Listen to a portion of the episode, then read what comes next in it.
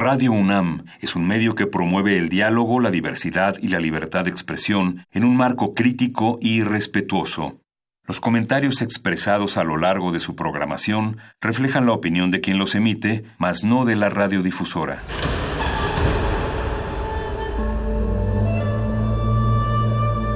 Un templo para la apreciación del ser mediante el sonido. mediante el sonido. Para nosotros. El sol sale durante la noche. Nuestros gritos llevan la mesura del silencio. Y el descontento está lleno de baile y risas. A todo, incluso a nosotros, nos resistimos. La Universidad Ustedes y nosotros somos la Resistencia modulada.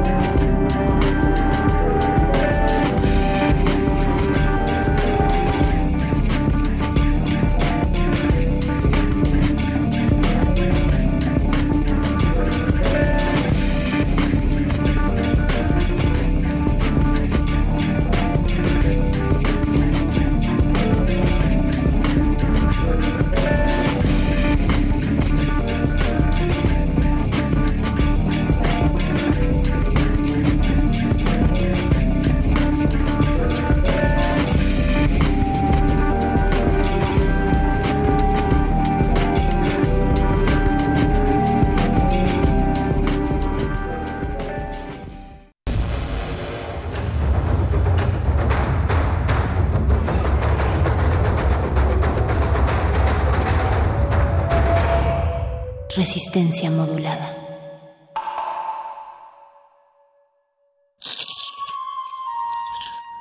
Es momento de alimentar nuestro espíritu con páginas. Las letras son la botana del alma.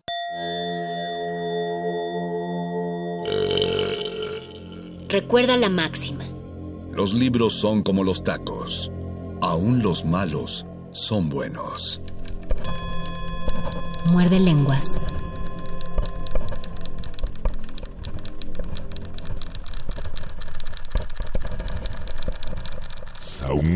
Muerde lenguas. Muerde lenguas.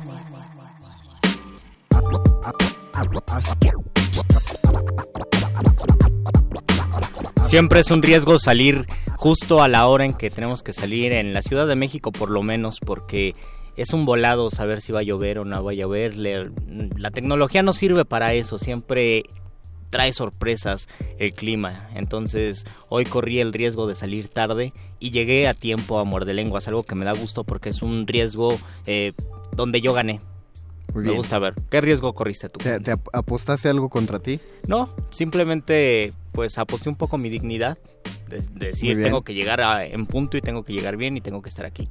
Mi, yo, yo hoy corrí solo un pequeño riesgo, pero estaba basado en mi ignorancia porque yo no sé si ese rabito que tienen las calabazas al final también se come o no. Oh, Entonces el riesgo fue cocinarlo y decir, pues a ver qué pasa. Yo Todo creo va que sí bien. es un riesgo. No, yo creo que yo creo que es parte de la fibra. Pero eso, eso es lo que comentábamos, la vida está llena de pequeños riesgos. ¿Ustedes qué riesgo han cometido el día de hoy? O cuando menos en esta semana. No se vayan muy atrás, no eh, para que solo para que diluciden cómo estuvo su día y con esa dinámica es como va a empezar el muerde lenguas de este 9 de octubre cuando son las 8 de la noche y 8 minutos a 15 segundos de que sean 9 minutos. Estaría padre que corriéramos el riesgo de convertir un poco en lunes este miércoles, que por cierto, el charro no está en, la resistencia. El charro no está, malito. El charro no está en la resistencia, anda malito, pero ya se comunicó con nosotros. Un abrazo, charro. Un abrazo y todas las buenas vibras de parte de la resistencia y de la audiencia de la resistencia. También mándenle amor al charro, al charro del 8. Pónganlo en nuestro Facebook, Resistencia Modulada. Ahí tenemos nuestra transmisión de Facebook Live que ya empezó. Por ahí coméntenos, por favor. Y mientras tanto, Luisito Flores y su servidor, el Mago Conde, como dijo Luis, vamos a correr el riesgo de hacer que este, este miércoles suene un poquito a lunes. ¿Por qué? Porque si este miércoles se convierte en lunes, como todo lunes, tendríamos otro programa, un mini programa, en nuestro programa Muerde Lenguosa de Letras, Taquitos y Riesgo, y este programa de Muerde Lenguas, entonces tiene un programa de mano.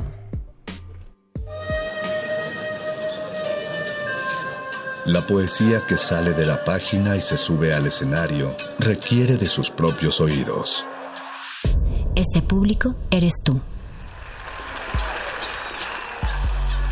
Programa de mano.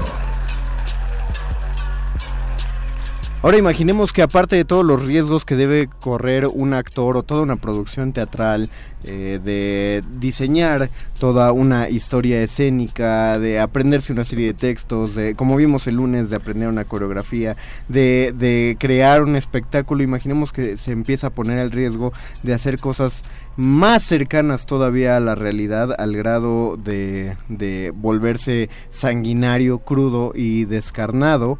Imaginen eso, imaginen que hay gente que está tomando ese riesgo y para ver acerca de los riesgos de que están tomando los actores sobre la escena, en esta noche ya tenemos el gusto de tener en nuestra cabina a Amaranta Getino, bienvenida Amaranta. Hola, hola, ¿qué tal? A Dulce Galván, bienvenida Dulce. Hola, ¿qué tal? Y a Santiago Donovan, Santiago, bienvenido. Hola, muchas gracias, buenas noches a, a todos ustedes nos van a hablar acerca de audición para la guillotina, ¿lo dije bien? Sí, así es. Así es, cuéntenos de qué va audición para la guillotina. Bueno, audición para la guillotina es nuestra versión de una obra de Gran Guiñol llamada La Guillotina.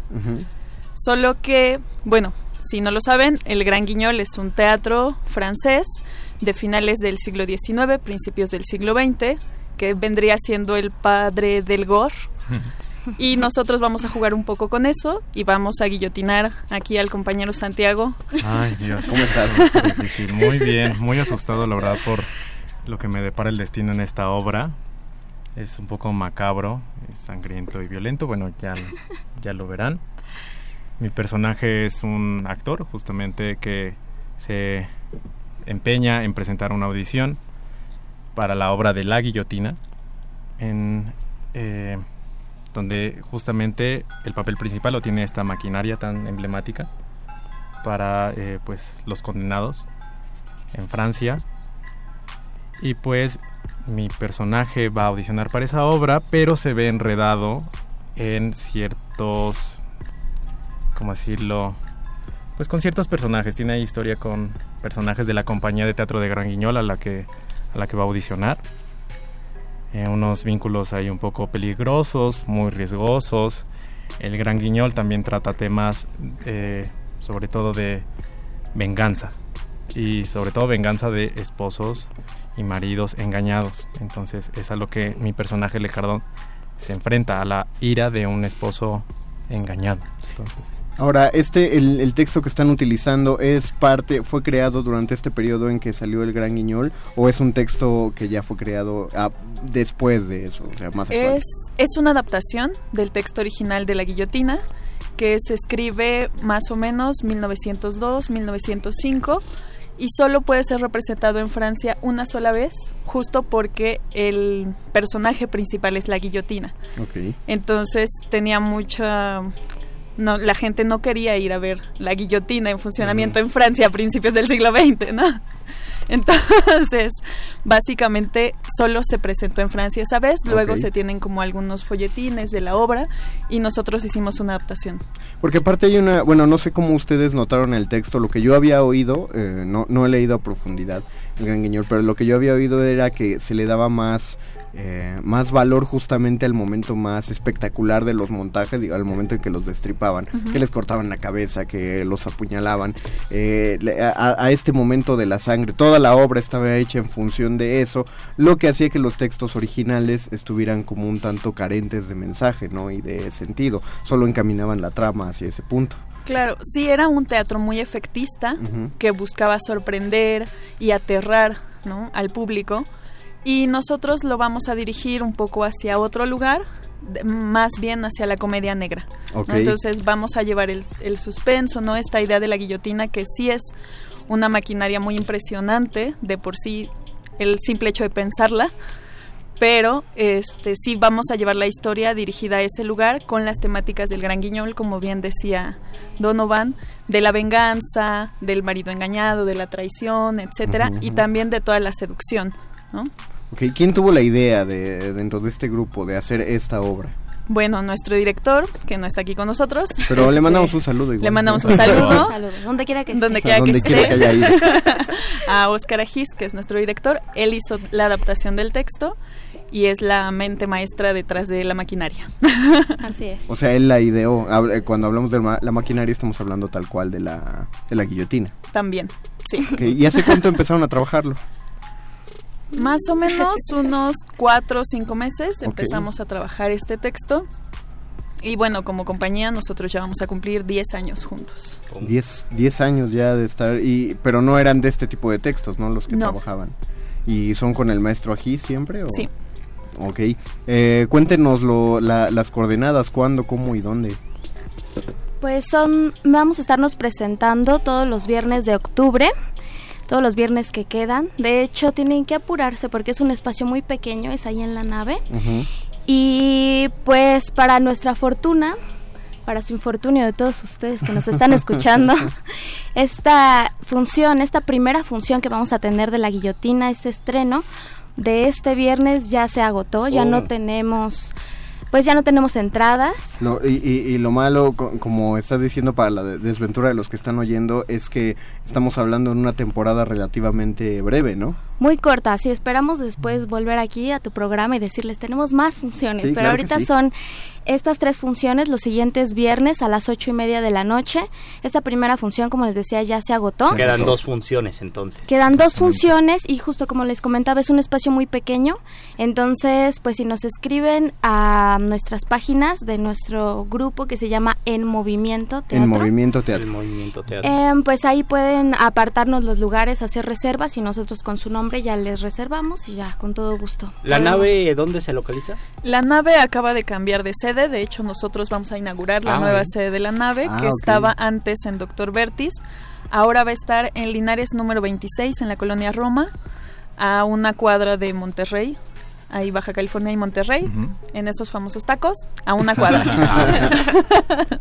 Es- voy a enseñarles, es esta la página de Facebook. que te- Exacto. ok, sí, busquen en Movimiento Teatro México, eh, ahí en Facebook, para que le likeen y puedan escribir a, a la compañía.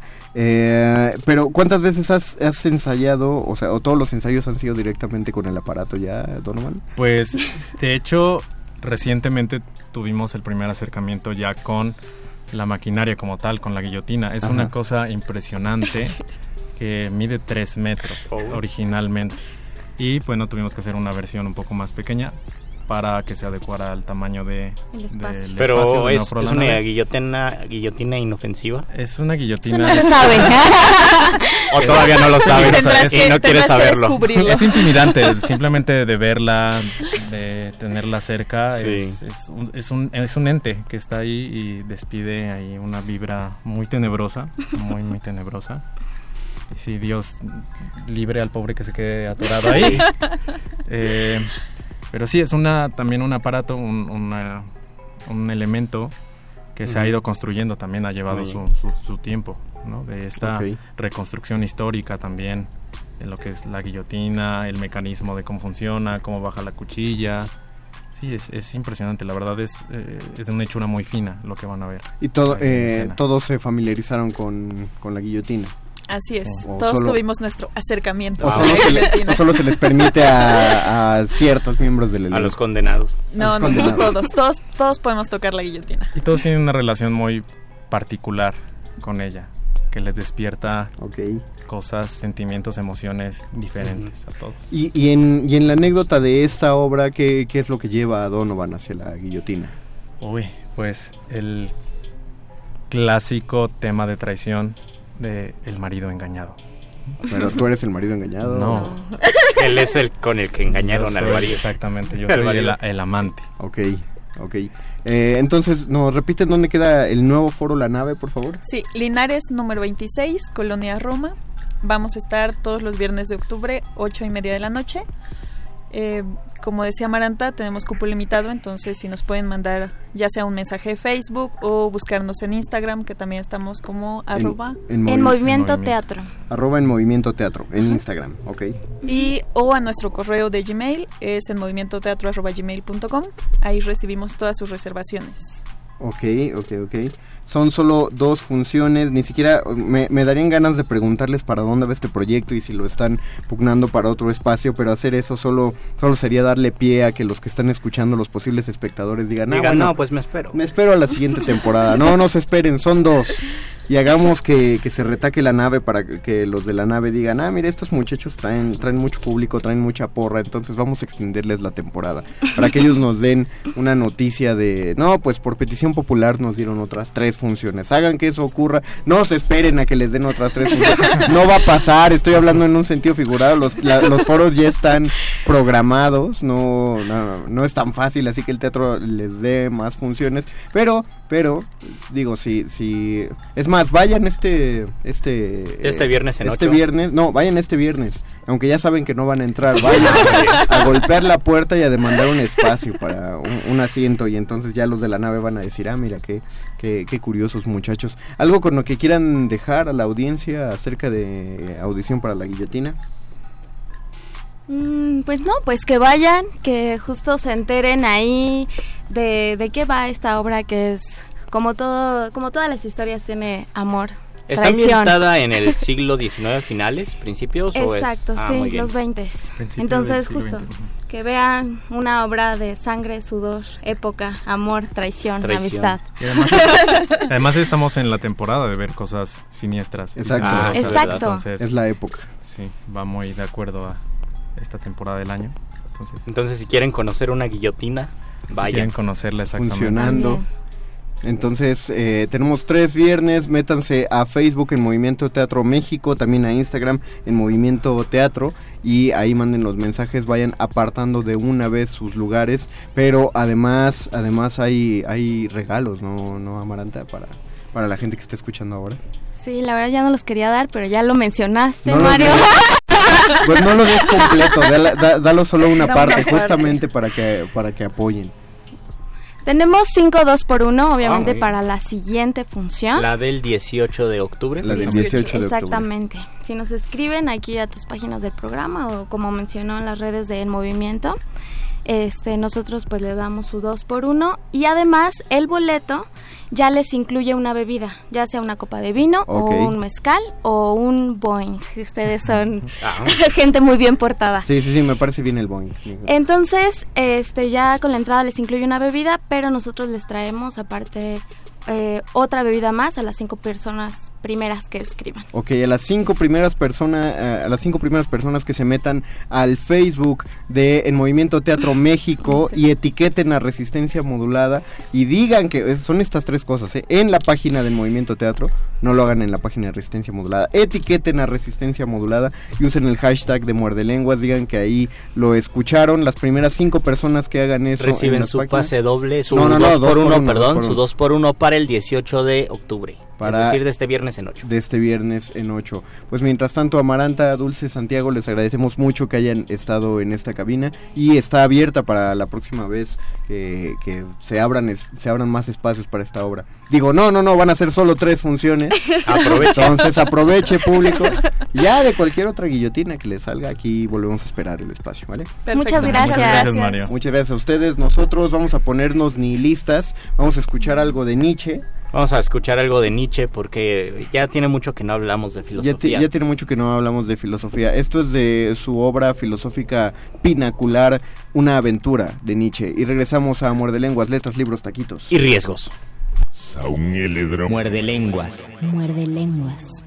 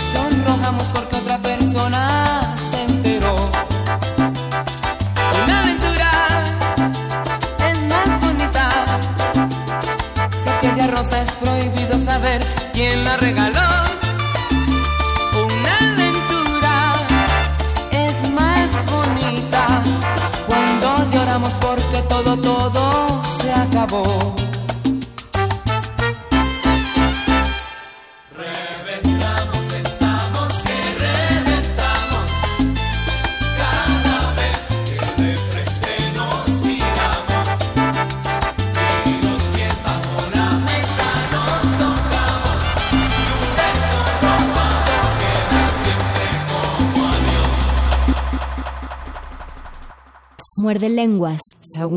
Muerde lenguas. Guas, guas, guas, guas.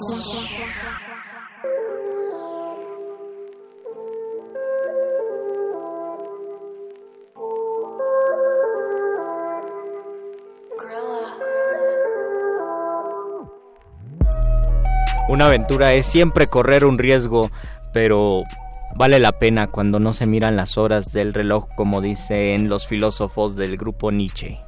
Qué chida, qué chido es poner a Nietzsche. Sí, justo lo pensé después de del muerde lenguas pasado. Dije, una canción de riesgo, claro, una aventura.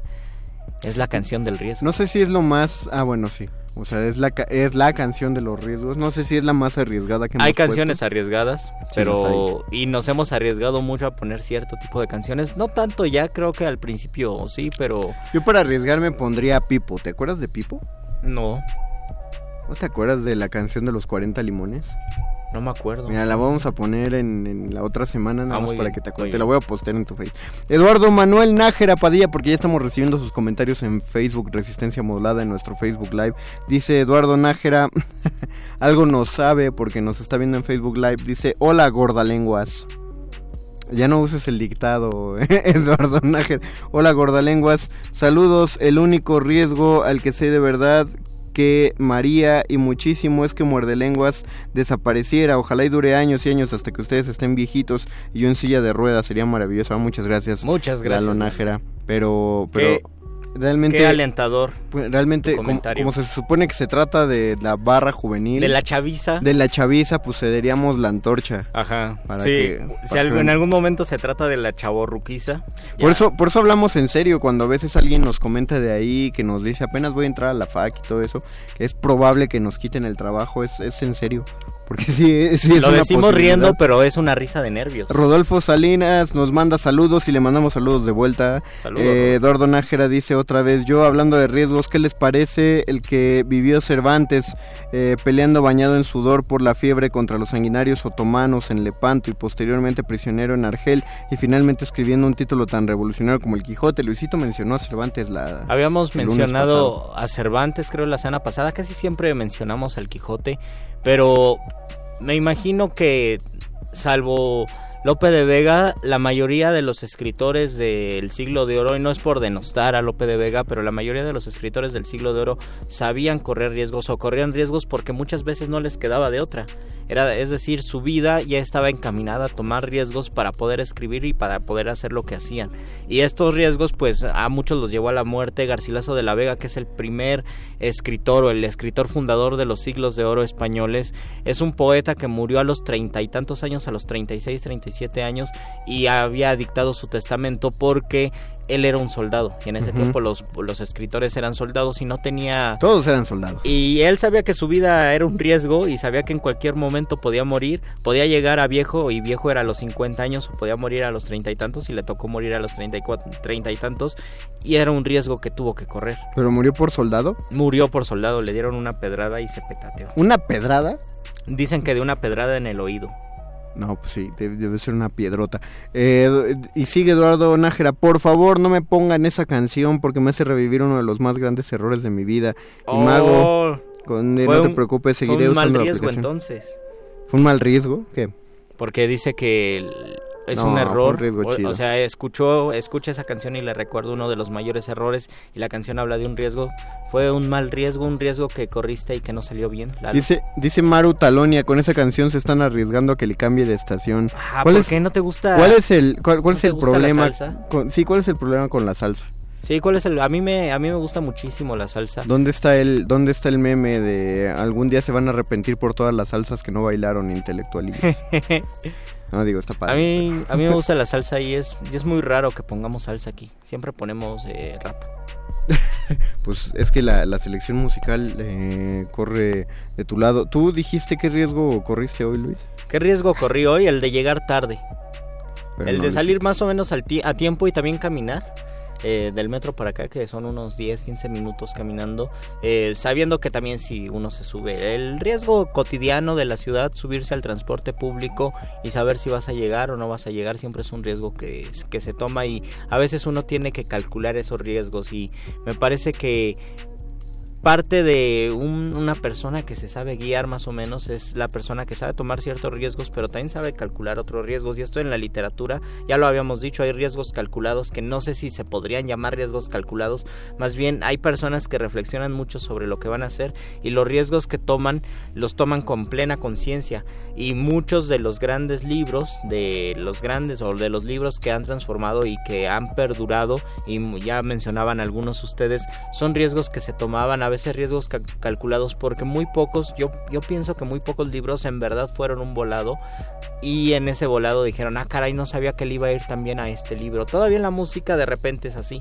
Un cantante y en muchas entrevistas los músicos dicen yo no sabía que el éxito de mi de mi disco iba a ser tal canción en en, en la literatura un, un escritor puede disfrazarse de mucha modestia, pero en su interior sabe y, y también es un volado y es un arma de doble filo, pero sabe cuáles son los riesgos que está tomando siempre y cuando sea un escritor consciente de su trabajo y sea un escritor comprometido, porque también uno desde su jactancia y desde su idea de estar rompiendo con todos los lenguajes y con todos los parámetros piensa que está tomando muchísimos riesgos y realmente va a ser un escritor que se va a olvidar. Pero yo sigo preguntando, eh, ¿existe un riesgo, o sea, un riesgo real en la literatura actualmente? Un Ya había- riesgo ya había como dicho- qué tipo de consecuencias Exacto. eh, negativas. Ajá, o sea, ¿qué, qué te puede pasar si haces... eh, ¿Cuál, cuál sería correr un riesgo?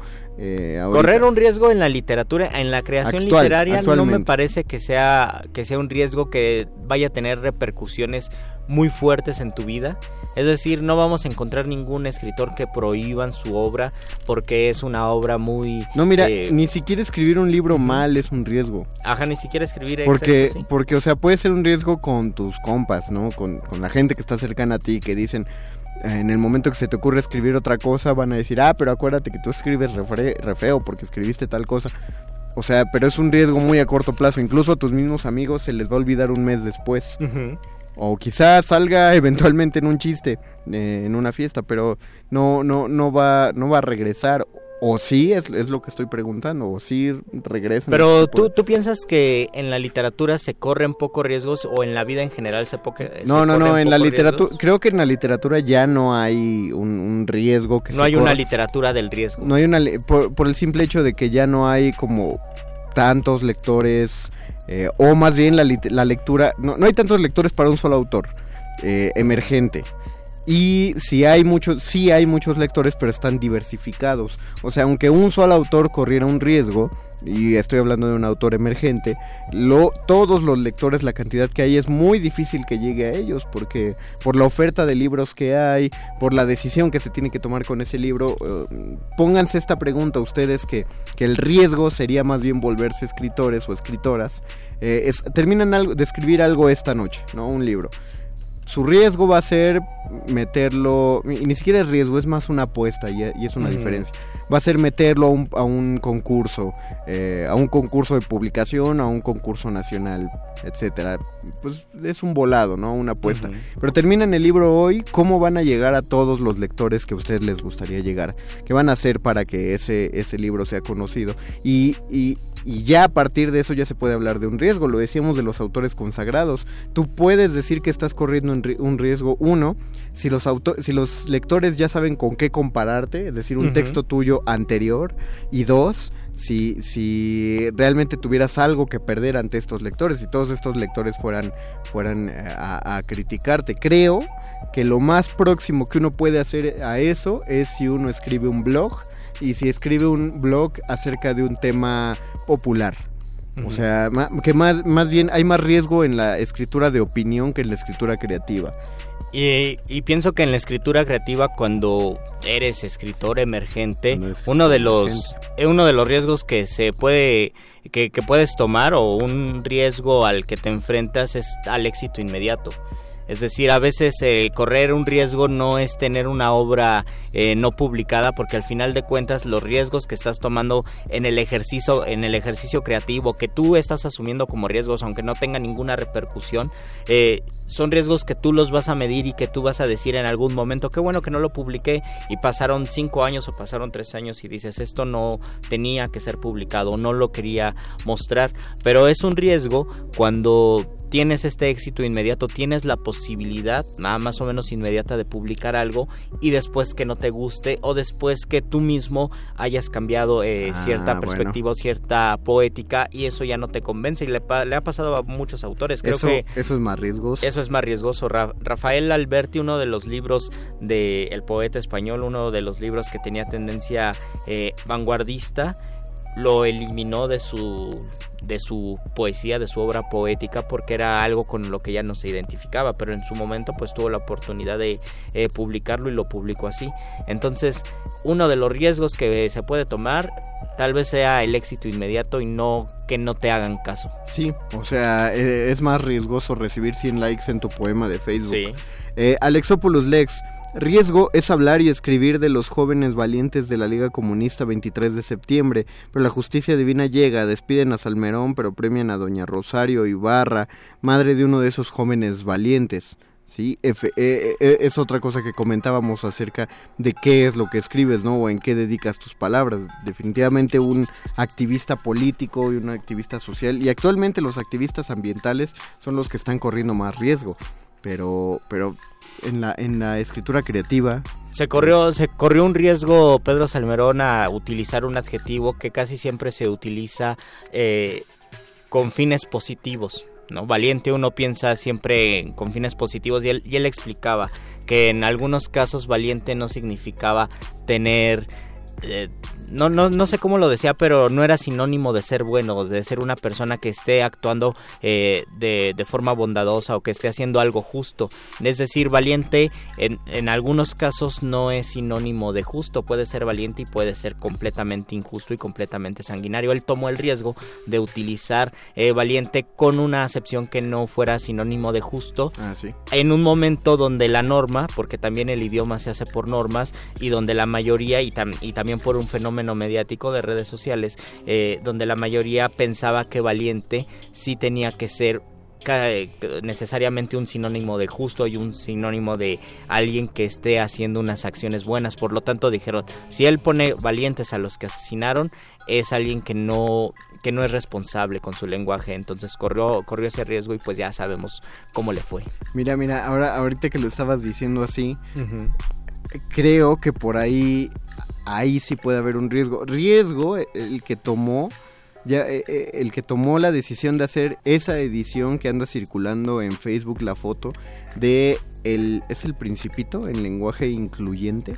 Ah, es verdad, sí. Eso eso es un riesgo. No estoy diciendo, ojo, eso es un tema aparte, eh, si estoy de acuerdo o no, o si está chido o no está chido. Eso es un riesgo porque ahí sí, eh, de- quien comparte esa foto generalmente es para burlarse de, de ese libro, ¿no? Quien habla en ese lenguaje generalmente recibe burlas. Eh, utilizarlo, ahí sí, sí, yo creo que sí se está hablando de un riesgo. Del mismo modo que, que por ahí alguien había dicho, eh, había dicho en, en algún post que actualmente el rock eh, y el rock y todos los géneros eh, alrededor del rock ya no son la contracultura que solían ser antes, ya no eran el mismo símbolo de anarquía. La verdadera anarquía, el verdadero punk de la actualidad está en el reggaetón porque es el género musical que ya no es comillas, aceptado, cierro comillas, por, por el grueso de la población.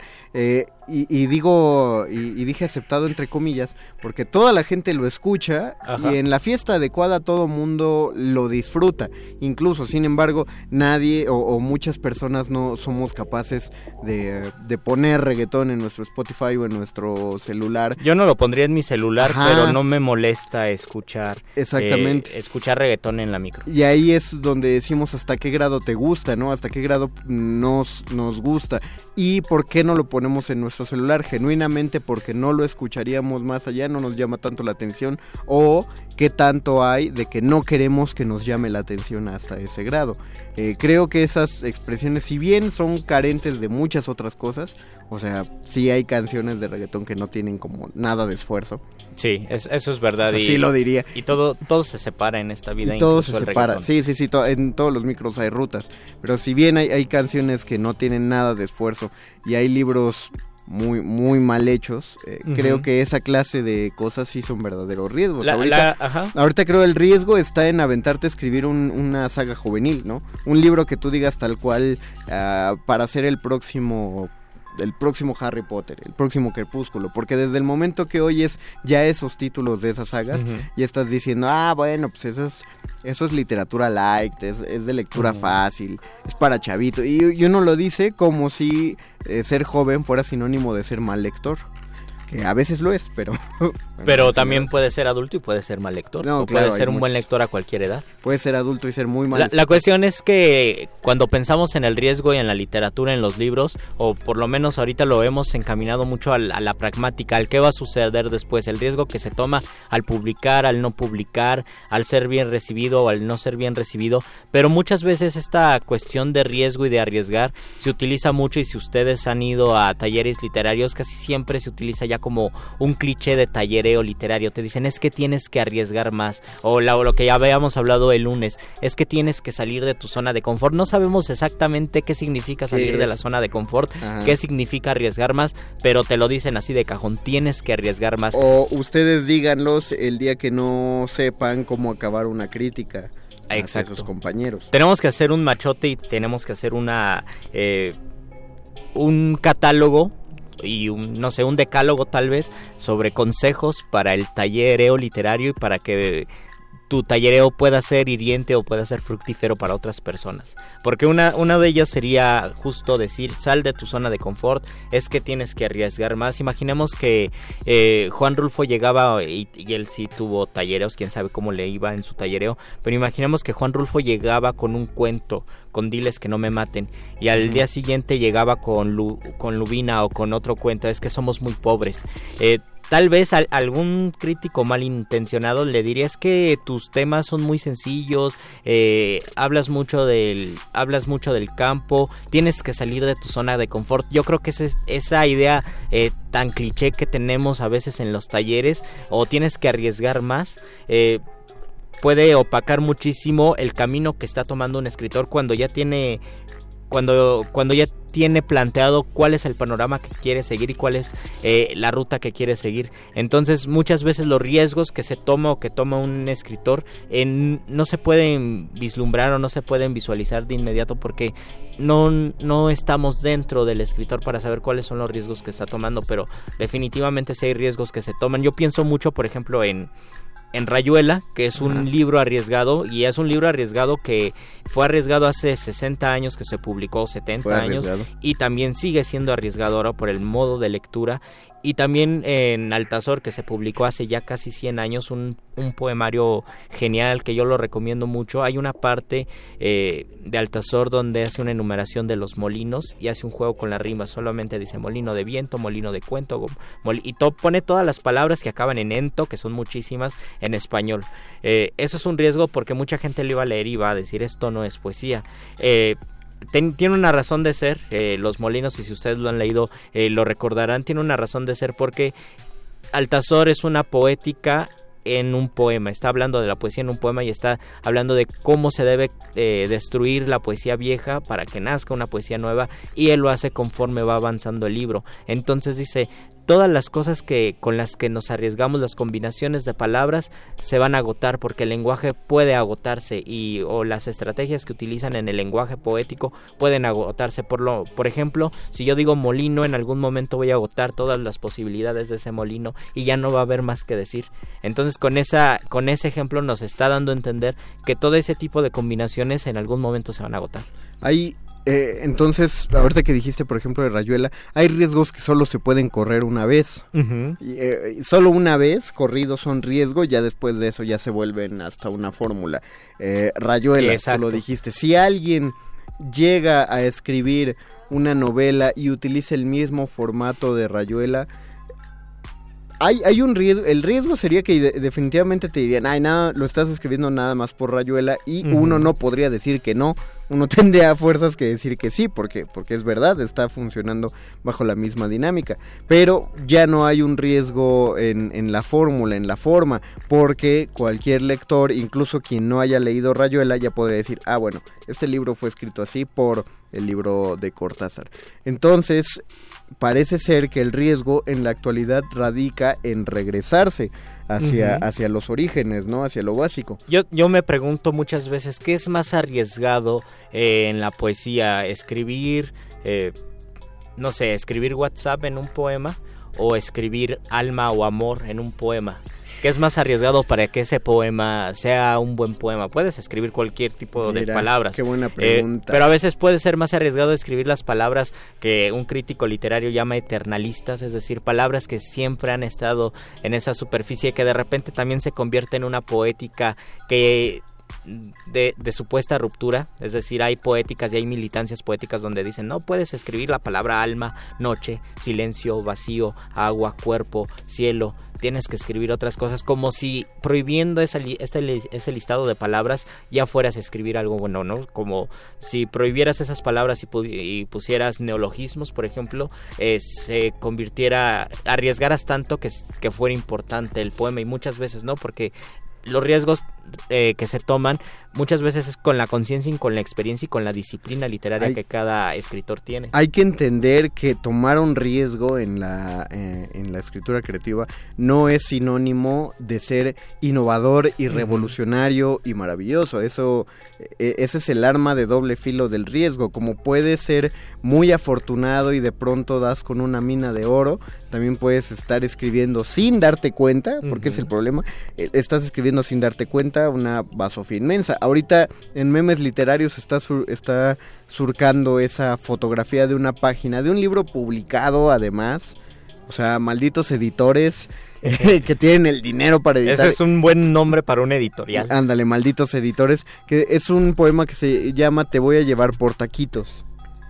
Suena, Ah, suena no bien, suena bien como chiste. eh, el, el problema es que ya que lees el poema, no funciona como chiste. Híjole, lo podemos leer. Yo- Sí, sí, vamos a buscarlo. No funciona como chiste, no funciona como poema, eh, no, no, no, no llega a nada. Es que esa es la cosa, no es lo mismo leer un soneto ñero barroco, por ejemplo, Ah, dedicado gracias, a un taco, no, de nada, dedicado a un taco, porque ahí eh, el riesgo es entonces tomar neologismos eh, basados en fórmulas de que, existen desde el siglo XV en formas poéticas y tratar de hacer un juego con las rimas de modo que por más bucólico que intenten ser las palabras del poema, finalmente el resultado, la búsqueda es un poema jocoso, ¿no? Una, parodia de poema hablando a propósito de, lo- de- de los tacos, por ejemplo. Si hay un propósito, si se llega a algo, quien lo lee, sí ríe y sí sonríe porque sabe que se está cumpliendo ese cometido.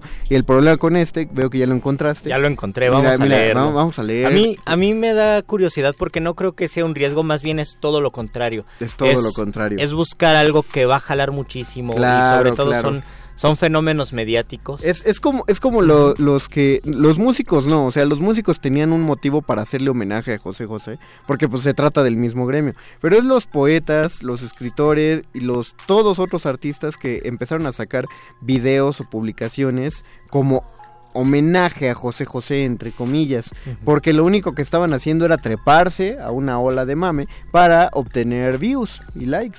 Pero Y, esos pues, views no y está likes chido. te dan de comer y te Mm, puedes, eh, puedes llevar por taquitos a alguien. Vamos a pues, leer el poema. A ver, vamos a leer el poema. A ver, dice, voy a llevarte por taquitos. Espérenme porque mi celular ya se, Se trabó. está, se está mensando. Ah, maldi- maldita sea. Mi celular no quiere leerlo, esa es una señal. Pero ¿Es ver, acaso una de tus señales, Góngora?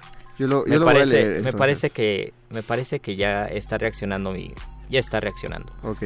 Te voy a llevar por taquitos para ver tu sonrisa todo el camino hasta llegar al puestito, para sacarme la duda de si eres de las que se hace de la boca chiquita o de las que piden el segundo plato.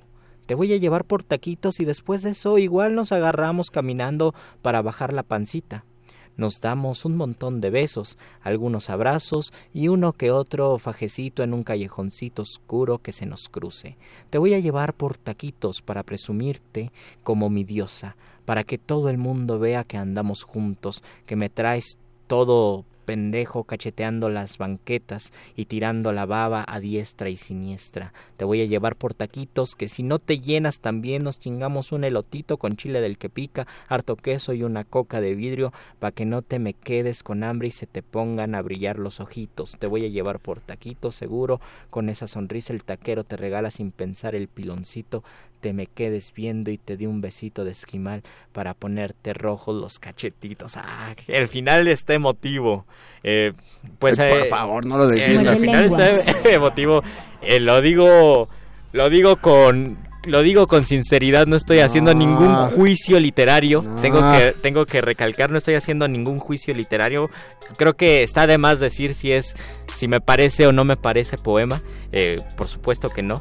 Eh, está emotivo porque no sé si en otro contexto, o sea, si yo lo leo en en un mensaje de WhatsApp, yo digo, ah, qué, qué bonito, sí, sí, vamos por taquitos. Si me lo manda mi novia, yo voy a decir, claro que sí, vamos por taquitos.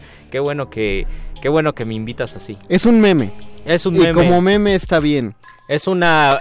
Creo que yo he, he leído algunas publicaciones de Guarromántico que son suenan- más sugerentes. Pero mi- exacto, son más sugerentes y más breves. Y son más breves. Se me hace también que es demasiado largo, pero también hay una poética funcional y exitosa en ese poética como un como un grupo de estrategias para escribir algo y para publicarlo y que tiene un éxito inmediato. Es decir, estás hablando de amor y taquitos eh, y es algo que siempre va a jalar en redes sociales. Entonces ahí hay una fórmula que, que te asegura cierto éxito. Sí. Hay muchísimos poemas y la otra vez hace como un mes los hemos compartido aquí que son más o menos igual. Cuando se habla de, de un amor, desamor, eh, de cuestiones de cómo se vive actualmente o cómo, cómo se vive emocionalmente la vida eh, de una persona entre, no sé, entre 15 y 30 años o incluso más, 35 años, un generación millennial y centennial, obviamente vas a crear una empatía, sobre todo vas a crear una empatía si el horizonte de lecturas de esos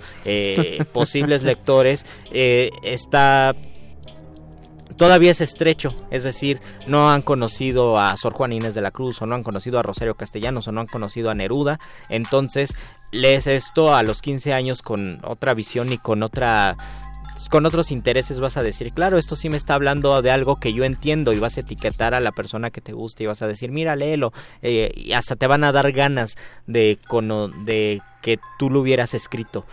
Claro que si de repente te pones a leer otras cosas y eh, entiendes eh, o te emocionas, te conmueves con otros poemas de otros momentos, te vas a dar cuenta de que esto es una cosa jocosa, un meme más que ves, incluso un meme que es un tanto tedioso porque el meme de inmediato te da una imagen. Creo que eh, estoy de acuerdo en todo eso, pero, o sea, sí tienes toda la razón y, y es verdad.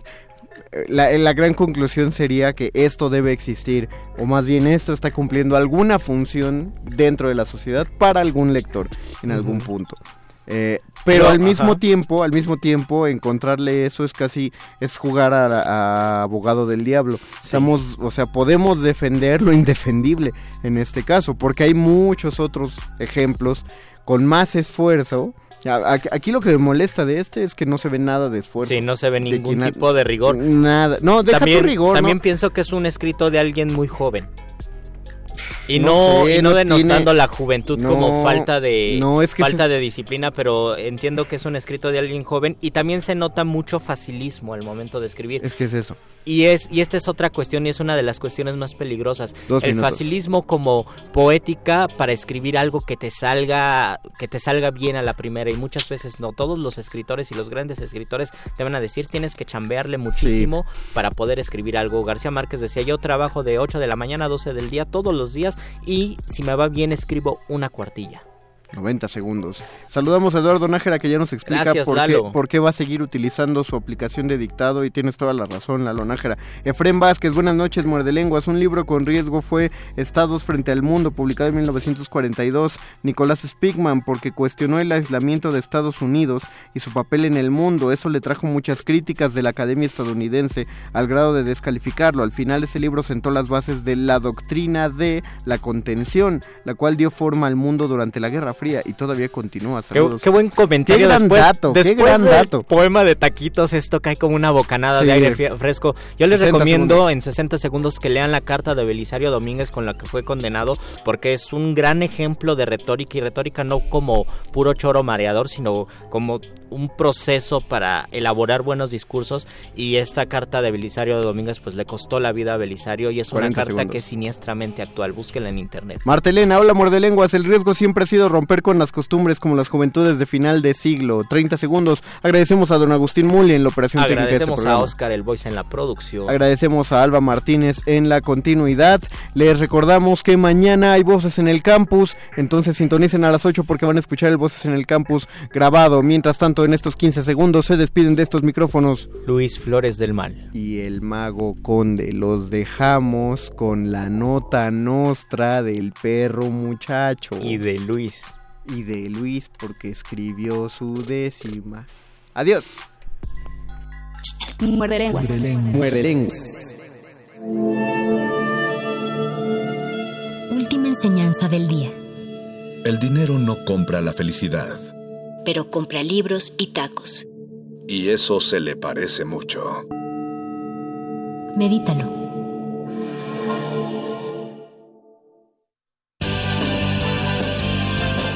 Interrumpimos lo que sea que esté escuchando para darle nuestro supuesto corte informativo. La nota nostra. No lo dijimos primero, pero lo decimos mejor.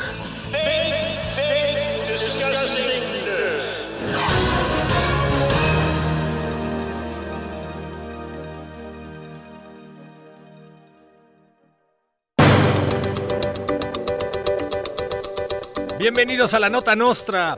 Le quitan un José a José José porque la mitad de José José se queda en Miami. Luego del anuncio de la rencilla por los restos del príncipe de la canción, varios fans indignados pidieron decirle José a José José para demostrar cómo su corazón se parte a la mitad. También pidieron escuchar todas sus canciones hasta la mitad o cantar payaso durante los créditos finales de Joker a manera de protesta a la mitad. Le rolan un churro de mota a la secretaria de Gobernación en la Cámara de Diputados.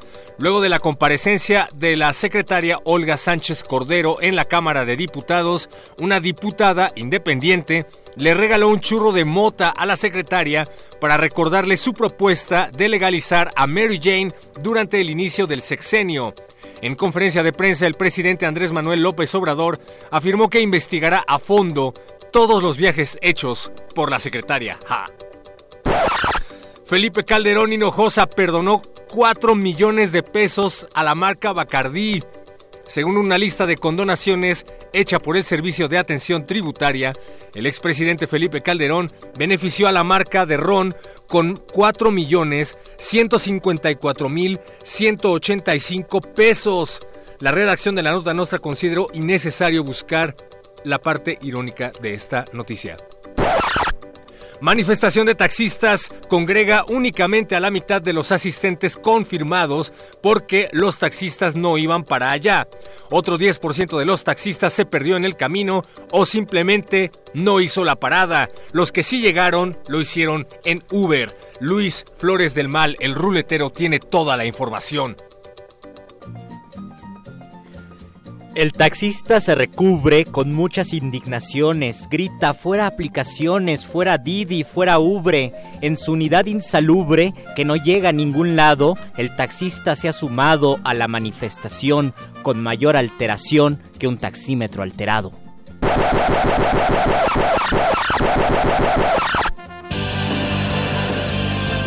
Estas fueron las noticias del día. Si no lo escuchó aquí, entonces fue en otra estación. ¡Maldito aparato! ¡Sé más gracioso!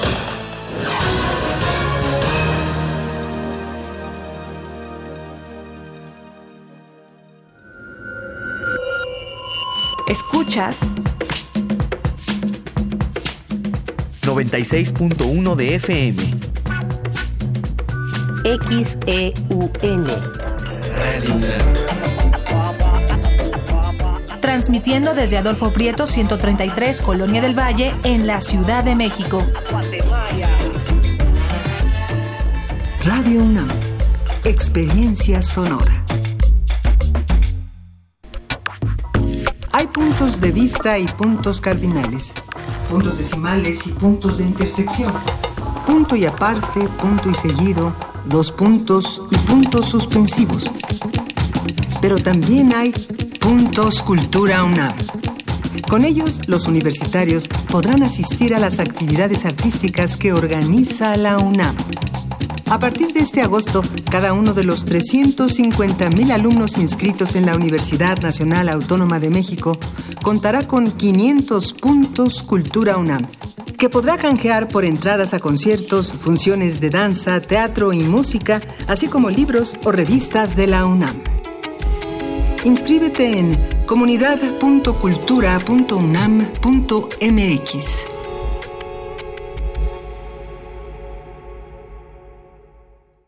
A todos nos ha pasado. Tenemos dudas. Necesitamos respuestas. En la línea de la vida de Conadic te informamos sobre adicciones y consecuencias. También te orientamos en caso de crisis emocional por el uso de sustancias. Y si te preocupa que alguien pueda engancharse, te asesoramos. Llama al 800-911-2000 cualquier día, a cualquier hora. Juntos por la paz. Estrategia Nacional para la Prevención de las Adicciones. Gobierno de México.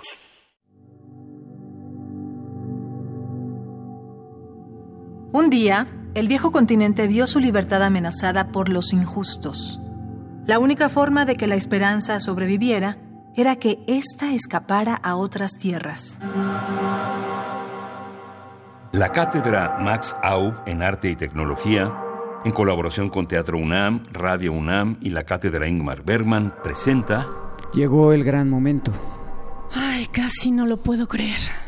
Seis meses de andar huyendo, burlando vigilancias, estar más que presos. El rapto de Europa.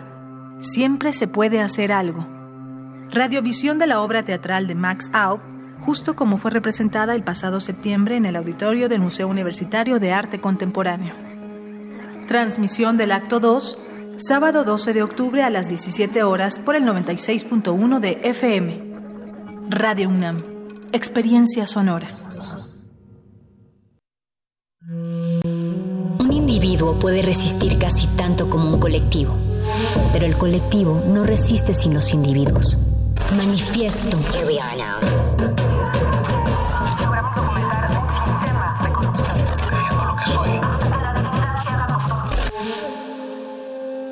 No hay sonidos distintos, solo separados. Tu cuerpo es una revolución. Manifiéstate.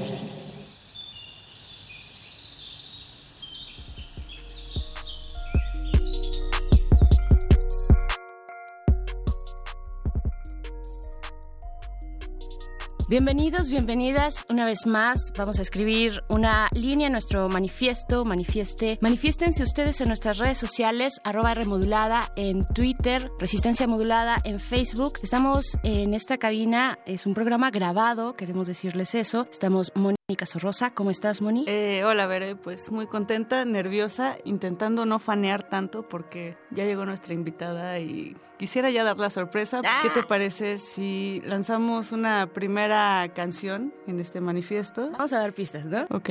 La primera pista es que mm, es una mujer. Es una mujer, es feminista, hip hopera. Estudió sociología. Poeta. Pero no en la UNAM. No es mexicana. ¿Qué te parece si ponemos la canción, regresamos y la presentamos con bombo y platillo como debe de ser? Vamos a escuchar esto. Manifiesta. Ajá. Sé que muchos verán esta batalla por el morbo de ver a la princesa Fiona convertirse en ogro, de ver a un hobbit enfrentándose a un orco, y es que ven un par de nalgas y solo piensan en porno, o no. Digo, es obvio, es que las mujeres no rapean, piensan todos. Para ser mujer lo hace bien, dirá los otros. Te piden colabos, pero solo quieren coros. La expectativa en general es que hoy yo pierda, mas en el hip hop no vale lo que tenga entre las piernas. Soy reina del caos y guerrera de las letras. Soy la portadora de poesía que envenena. Yo no vine a hacer los coros, no vine a tener decoro con mi cuerpo, no decoro. A tu evento no me acomodo, yo me abro el camino con los codos. Si no te gusta ni modo, aquí lucho como en todo. Incómodo, pues nunca estoy de acuerdo y no me callo. Decepciono, pues no daré una batalla de gallos. No alimentaré el morbo de los comentarios de los machos fachos que creen que no sé lo que hago. Batallar no es una necesidad, solo se ha encargado de cambiar lo que una vez fue una cultura. Tiempo atrás se trataba de practicar y no el espectáculo de llenarse la boca de basura. Ahora, cualquier borracho con el ego bajo tiene la valentía de compararse a Bukowski. Manifiesto.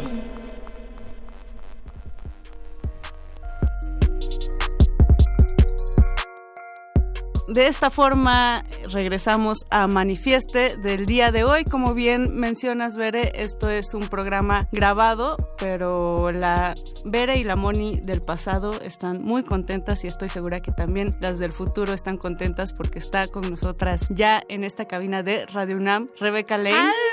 Eh, Imagínense cómo estamos ahorita. ¿No? Imagínense nuestra cara de felicidad. Sí, vamos a fanear un poco. Está bien padre lo que va a ocurrir en este programa. Bienvenida, Rebeca. Muchísimas gracias, estoy muy contenta de estar aquí con ustedes y pues muy contenta de que también entre nosotras nos podamos reconocer el trabajo que hacemos, así que muchas gracias.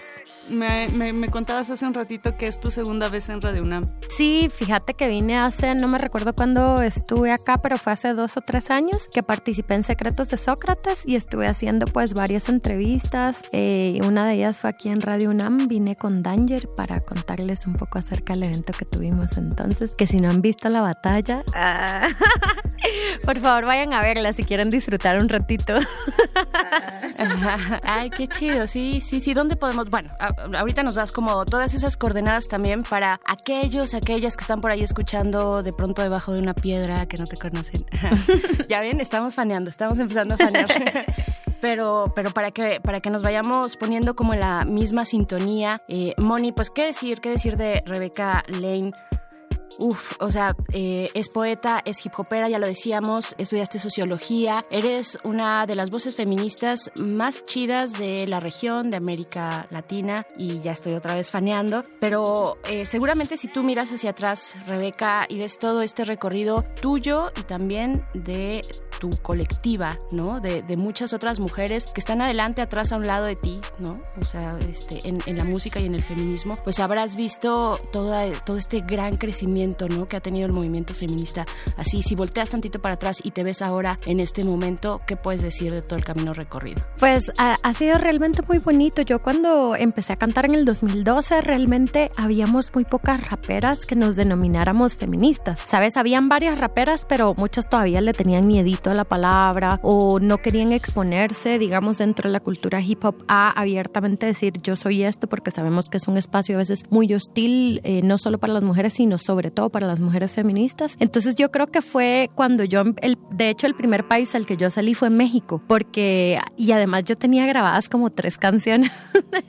Y yo no, de verdad no había grabado mucho, pero era de las pocas que en una canción había puesto yo soy feminista, ¿verdad? Y yo creo que eh, en ese momento, en el 2012, fue muy importante porque también hubo muchas voces en muchos lugares que a través del rap empezaron a decir nosotras somos feministas, estas son nuestras luchas y creo que estábamos hablando por un momento y fue como un boom, diría yo, de un movimiento feminista urbano en, en América Latina, ¿no? Porque realmente han habido movimientos de mujeres campesinas, movimientos de mujeres del área rural que han estado activas durante todo este tiempo. Sin embargo, eh, hay que decir que las mujeres urbanas hemos tenido acceso a una visibilidad mucho más, sobre todo gracias a las redes sociales, ¿no? Que hemos podido darle más visibilidad en, en estos, en las radios, en el YouTube, en la música, eh, a nuestras demandas, ¿no? Entonces yo creo que el 2012 fue un año en el que se empezó a ver muchas expresiones del feminismo en muchos lugares, en la escultura. Yo el primer eh, festival que vine fue el, el Lesbianarte, que era un, un festival que traía artistas de Centroamérica México, cosa que también es muy novedosa, ¿no? Porque usualmente siempre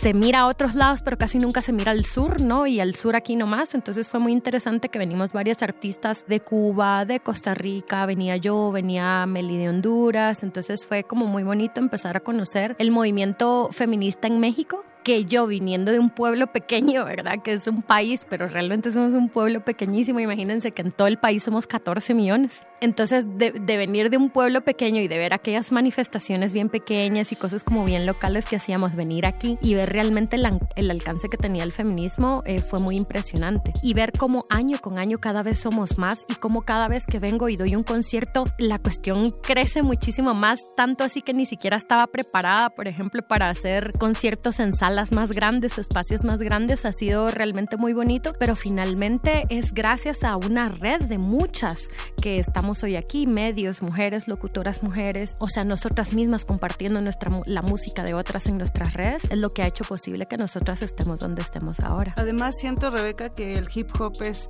ha sido una estética y un movimiento que ha agrupado mucho este, pues sí, esta ola feminista, si la podemos llamar así como una, una ola que ahora no, no solo integra a gente de la academia o a gente de ciertos espacios, siento que es algo que se está generalizando, ha encausado estas luchas, diferentes luchas, ha también perdido el hip hop esta parte de solamente es un hip hop hablando de ciertos temas, de gangsta, de violencia, de machines, ¿no? de mujeres en bikini, y de repente el hip hop se vuelve un, un bastión para el movimiento feminista, en donde tú has expresado que es comunicación eh, sensible más que intelectual, ¿cierto? Entonces, ¿cómo es el hip hop para ti? ¿Cómo lo vives? ¿Como comunicación sensible? ¿Como comunicación intelectual? ¿Como una conjunción? Pues para mí es importante, digamos, hacerlo desde el lado de la sensibilidad, porque yo creo que mm, estamos en un nivel donde intelectualizamos todo, ¿verdad? Incluso en estos momentos, que es algo que no pasaba hace algunos años, tú puedes no hablar con una persona que tenés frente a ti porque su postura teórica es diferente a la tuya. Y a mí eso me parece como muy preocupante porque estamos perdiendo una dimensión humana de comunicación, de empatía, de entendimiento dentro de los feminismos muy fuertes. O sea, estamos en, en ciertos momentos donde hay una línea divisoria. O estás en pro, o estás en contra, o estás conmigo, o estás contra mí. Entonces, para mí sí que es muy importante que, que desde la música y desde el arte siempre apelemos, apelemos a la emocionalidad, que apelemos a, a comunicar sentimientos,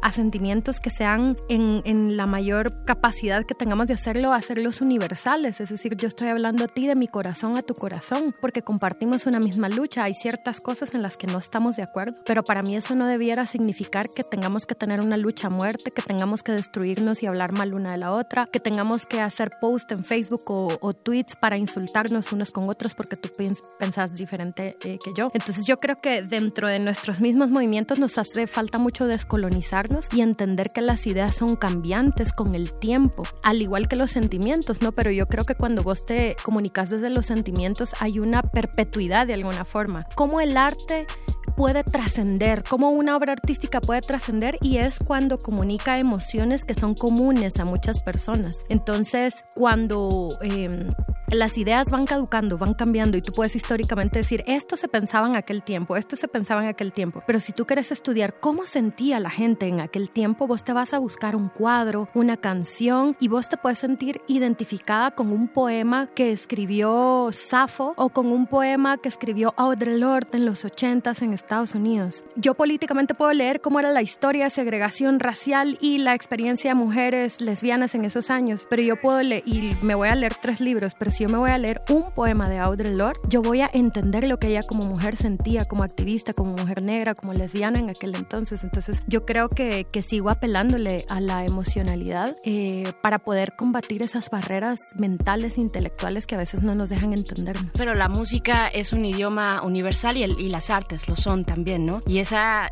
yo creo que también para ti debe ser esa maravilla de poder llegar a un montón de perfiles, ¿no? A un montón de perfiles que como bien dices, pues estamos ahí como que cada quien a veces jalando para su propio lado. Hace un momento hablabas también de los feminismos urbanos. ¿Cómo entender hoy, ya año 2019, cuando tenemos palabrotas como que son muy ricas y muy chidas como interseccionalidad, por ejemplo, ¿no? ¿Qué decir de eso? ¿Cuál es ese feminismo que a ti te llama más la atención, el que estás practicando? ¿Qué es lo que interesa? ¿Cuáles son, digamos, los perfiles que te están llamando la atención y que dices, a ver, aquí hay algo muy importante de lo que hablar, ¿no? Para mí, digamos, mis grandes maestras, no porque ellas se sienten a enseñarme, sino porque yo las observo y trato de aprender todo lo que pueda de ellas, son las feministas comunitarias, son las mujeres defensoras del territorio. Muchas de ellas a veces ni siquiera se identifican como feministas, ¿sabes? Y a mí, para mí eso es muy interesante y es muy importante, por ejemplo, reconocer y entender el trabajo, por ejemplo, de las comadronas, no sé cómo le llaman aquí a las parteras, parteras. que vienen con información eh, comunitaria de tantos y tantos años, con esa sabiduría y esa cosmovisión maya que dan vida a las comunidades. Sin embargo, ellas probablemente no se identifiquen con el feminismo, pero hacen una labor tan importante en las comunidades de mediación en casos de violencia, de apoyo a las mujeres en situación de violencia. Entonces yo creo que hay mucho, para mí es, es muy importante aprender de las mujeres que, que todo el mundo considera ignorantes, ¿sabes? Porque a mí me parece que en esas sabidurías populares que hay, hay mucha más riqueza que en la intelectualidad, porque yo vengo de un mundo académico, vengo de, de una trayectoria académica donde lo que se fija o lo que te daba valor eran tus títulos, tus publicaciones y lastimosamente en ese mundo de la academia las mujeres a lo más que podíamos aspirar era a ser asistentes de investigación, si eras soltera y si eras guapa. ¿Verdad? Para poder eh, asistir a estos señoros que son los sociólogos que tienen el conocimiento. Y, y, justamente donde se encuentra para mí esa gran sabiduría, o sea, está en las manos de mis abuelas, es con lo que me curaban, con sus tés, con sus plantas, con sus comidas. Y yo creo que para mí es muy importante en estos momentos recuperar esas sabidurías de las mujeres tradicionales, populares, campesinas, eh, porque yo creo que a veces en los feminismos urbanos, justamente por estas discusiones teóricas, nos queremos ir, es que no has leído a la no sé quién. Y yo leí a la no sé quién y dice que no sé cuánto y por eso tú no tienes razón. Cuando en realidad la mayoría de mujeres en nuestros territorios tienen una red de sabiduría y de conocimientos que va mucho más allá. Y para mí ese es el feminismo que yo, al que yo quiero orientarme. Ellas son las mujeres a las que yo quiero escuchar. ¿Por qué? Porque si yo quiero hacer música, yo quiero comunicarme y yo quiero transformar esta sociedad, yo no le puedo hablar al 2% de mujeres universitarias que hay en mi país. O sea, yo quiero hablar con todas. Yo quiero hablar con la señora que vende tacos en la esquina. Yo quiero hablar con la señora que es trabajadora del hogar. Yo quiero hablar con la señora que es trabajadora sexual. O sea, yo quiero hablar con todas las mujeres. No quiero que este conocimiento intelectual me impida entender las experiencias y las vidas de otras mujeres. Esta forma de, vivir el feminismo que tiene mucha relación con los afectos, con los cuidados, con los saberes populares, Rebeca, me, me pregunto yo, ¿Es posible en una dinámica citadina como la que estamos inmersos, muchos, muchas de nosotras, en donde el tiempo es fugaz, en donde la competencia es descarnada, en donde las relaciones sociales son muy efímeras. Me gustaría seguir platicando de eso, pero primero vamos a escuchar un poco de música. ¿Qué les parece, chicas? Rebeca, ¿por qué no presentas tú la canción que va a sonar a continuación? Bueno, esta siguiente canción, para eh, continuar con lo que hemos hablado, se llama Cat. para quienes la, han visto leída en el disco y no la, no la pueden pronunciar, yo tampoco soy la mejor a pronunciándolo porque es una palabra en quiché y es una canción que hice eh, inspirada en las mujeres feministas eh, territoriales sanadoras de Abyayala eh, de Guatemala, Lorena Cabnal y el grupo de mujeres chincas y pues es una canción que construimos realmente ellas me dieron los insumos para que yo pudiera construirla entonces pues es una canción muy especial porque precisamente habla de esos saberes populares y esas cosmogonías de la sanación. Estamos con Rebeca Lane en Manifiesto, vamos a escuchar. Manifiesta.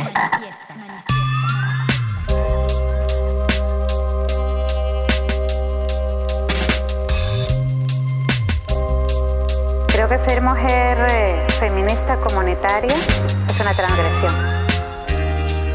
Es una transgresión porque rompe el prototipo de mujer tradicional indígena y te pone a traer también elementos de un análisis profundo de la vida con la energía vital de las ancestras, de las mujeres que caminan con mujeres, las sanadoras que usan sus poderes, de las que tejen con su energía de selva, las que convocan libertad con su palabra, las que convocan la defensa de los cuerpos, las que unifican la energía de Abyayala, el agua, la tierra, el cielo, el fuego, las que caminan entre valles y montañas, las que escuchan el espíritu del río, las que nacen con el sol cada mañana y siguen vivas a pesar del genocidio. La sabiduría,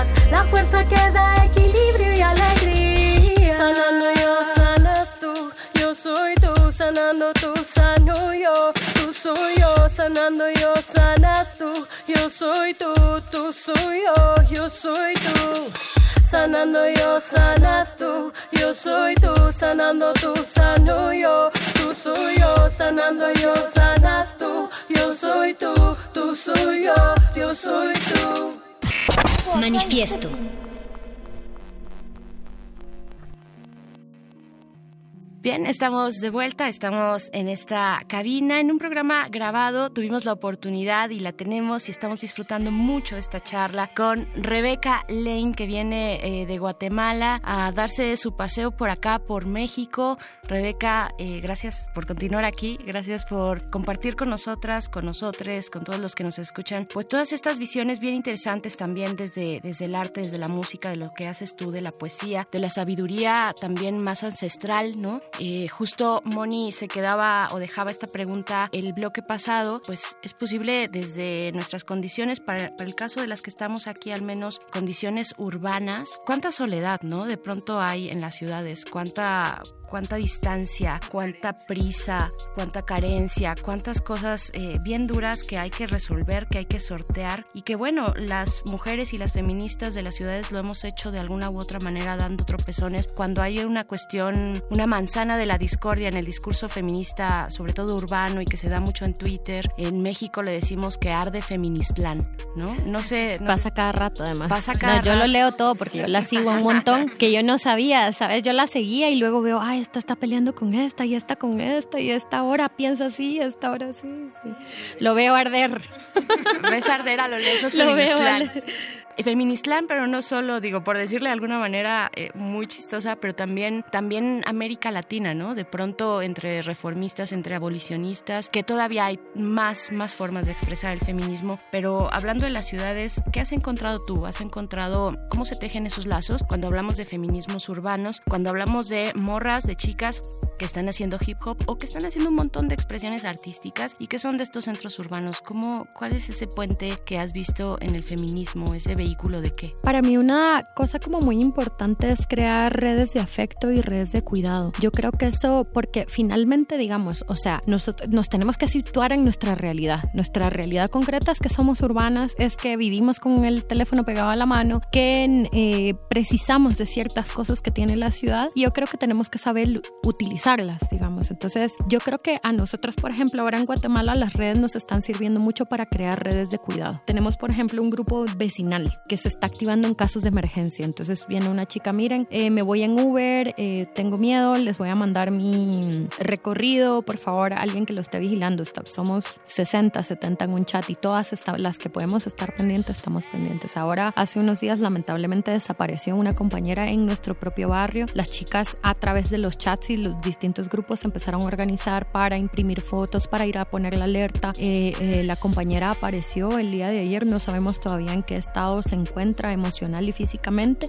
Sin embargo, creo que fue fundamental el que se activaran estas redes de una forma como muy rápida. Y yo creo que eso, esa, esas redes de cuidado son las que precisamente nos ayudan a, a tener ese entendimiento de la cotidianidad, del amor, que a veces necesitas un abrazo. A veces ni siquiera es una emergencia, sino es, miren, me siento deprimida, me siento mal, me pasó esto. Y, y solo recibir a veces abrazos virtuales, palabras bonitas te hace sentir bien. Entonces yo creo que dentro de esa gran separación que tenemos, también podemos encontrar otros espacios de autocuido, aunque difieran nuestras formas de pensar. Pero yo creo que en la medida en que podamos ir encontrando esos grupos de afinidad y de cuido común, es, es muy importante, eh, es vital dentro de estos espacios donde realmente nosotras estamos en peligro. Aprovechando que tocas el tema, Rebeca, sobre lo que está sucediendo en Guatemala, hace unos días aquí en México se dio una gran manifestación de mujeres por toda la violencia estatal que está existiendo ante pues una omisión muy grande acerca de los feminicidios, acerca de la violencia de género, acerca de temas bien delicados que siguen y siguen y siguen en aumento. Fue un grito desesperado de ya basta. Eh, me gustaría que tú nos contaras qué está sucediendo en Guatemala, porque también el clima político es muy tenso, es delicado. Eh, acaban de cambiar de presidente. Entra en enero. ¿no? Sí, entra en enero. Tan, tan, tan. Sí, les queda bueno, pero ¿de dónde vienen, no? También. Ufa, sí. Bueno, mira, realmente estamos en un, buen- en un momento político como muy difícil, muy triste, muy duro. A partir del 2015 que hubo movilizaciones ciudadanas muy grandes que lograron que se llevara a investigación y que finalmente fueran desistidos de su cargo el presidente y la vicepresidenta de aquel entonces. Ha habido una ofensiva por parte de lo que nosotros le llamamos el pacto de corruptos, digamos que es una conjunción entre eh, ejército, empresarios y agentes del Estado, digamos, ¿verdad? Que han cooptado el Estado para generar eh, redes de corrupción para re- 10 años en Guatemala y tras varios años de investigación lograron desarticular varias de estas redes. Bueno, ¿qué es lo que pasa? Que, que ellos eh, rápidamente se articulan nuevamente y buscan de qué forma poder eh, revertir, y no solo revertir, sino captar más espacio del que ya tenían a partir del 2015 y tanto el presidente saliente como el presidente que entran son de alguna forma la culminación del el triunfo del pacto de corruptos. Forma muy espuria, muy ilegal a, a la CICIG antes de tiempo. Tel Maldana, quien fue fiscal general del de, del MP durante varios, digamos, donde salieron las investigaciones más fuertes, iba a una candidatura a la presidencia. Se le giró una orden de captura por una investigación realmente inventada. Se está amenazada de muerte, o sea, ella actualmente no puede poner un pie en Guatemala porque o la matan o la capturan, digamos, y de forma ilegal, digamos, ¿verdad? Pero como los que están en el poder dicen que ellos sí tienen la razón, pues lo van a hacer.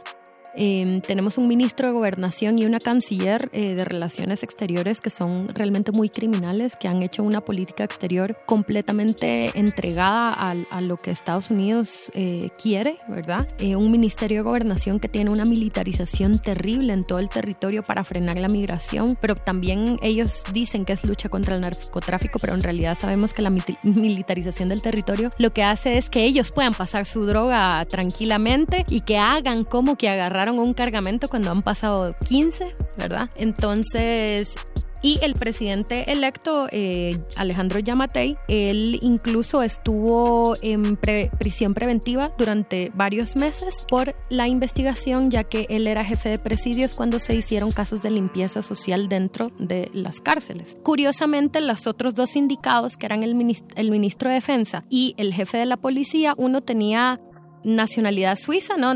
Suizo-guatemalteco, se fue a Suiza huyendo y lo agarraron preso por delito de lesa humanidad. El otro, eh, Bielman, tenía nacionalidad española, se va a España, lo meten preso por delito de lesa humanidad y Alejandro Yamatei se lanza para presidente y, oh sorpresa, va a ser presidente de Guatemala. ¿Qué es lo que pasa? Que también hay un pacto entre iglesias evangélicas y Estado. Entonces, media vez la alianza de, iglesias evangélicas digan que tal candidato es el ungido por Dios, la gente va a votar por él. Entonces también estamos viviendo un retroceso en cuanto al libre albedrío de las personas, es decir, eh, estas iglesias evangélicas, pentecostales sobre todo, han utilizado la fe de las personas para una agenda política que ha incluido cosas absurdas como cambiar la, embajada de Guatemala a Isra- eh, de, de Tel Aviv, que es la capital de Israel, pasarla a Jerusalén, que es una capital internacional, ¿verdad? Por derecho internacional, pero como ellos siguen a Trump y Trump dice que Jerusalén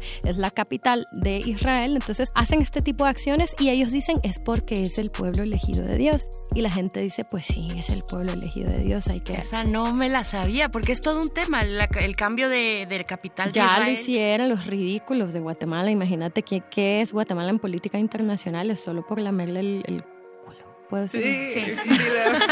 no para lamerle el culo a Trump, ¿me entendés? Entonces, eh, yo creo que sí, estamos viviendo momentos muy oscuros, muy difíciles, sin embargo, también dentro de todo esto han pasado cosas impresionantes y, por ejemplo, en estas elecciones que hubo, por primera vez se lanzó una mujer indígena Telma eh, Cabrera, que se lanzó por MLP, que es un movimiento campesino, y llegó al cuarto lugar.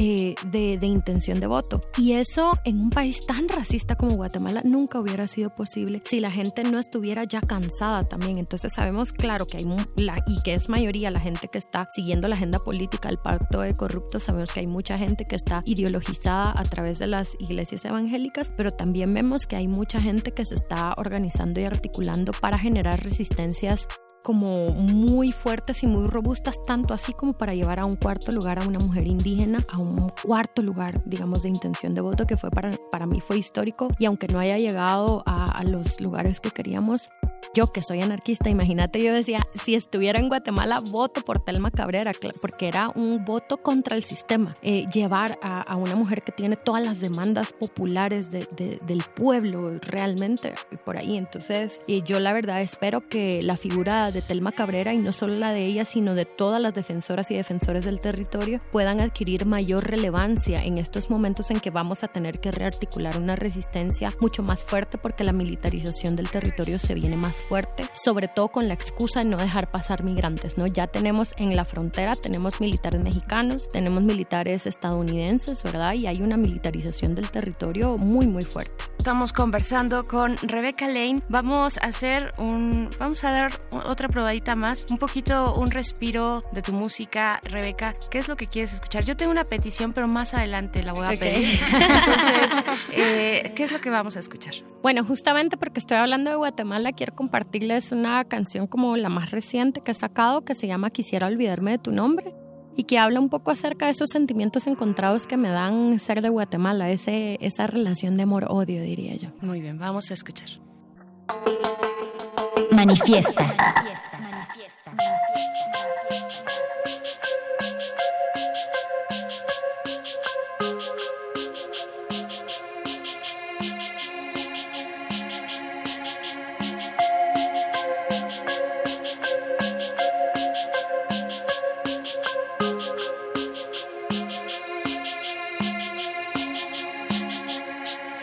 Quisiera olvidarme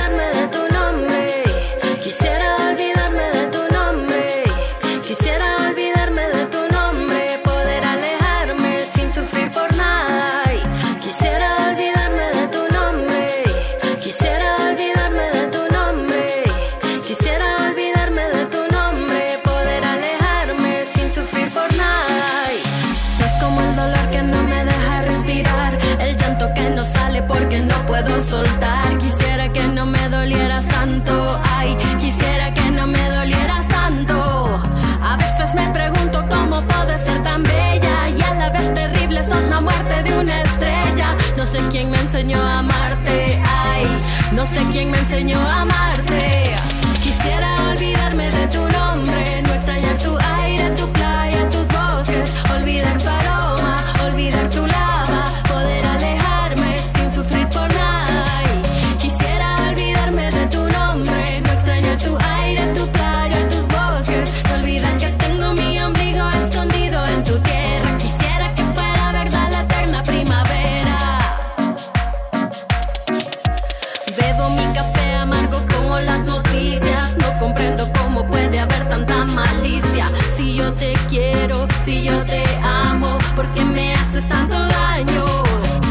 hacerte poemas sin sentido de septiembre que nadie lee, nadie escucha, nadie se arrepiente.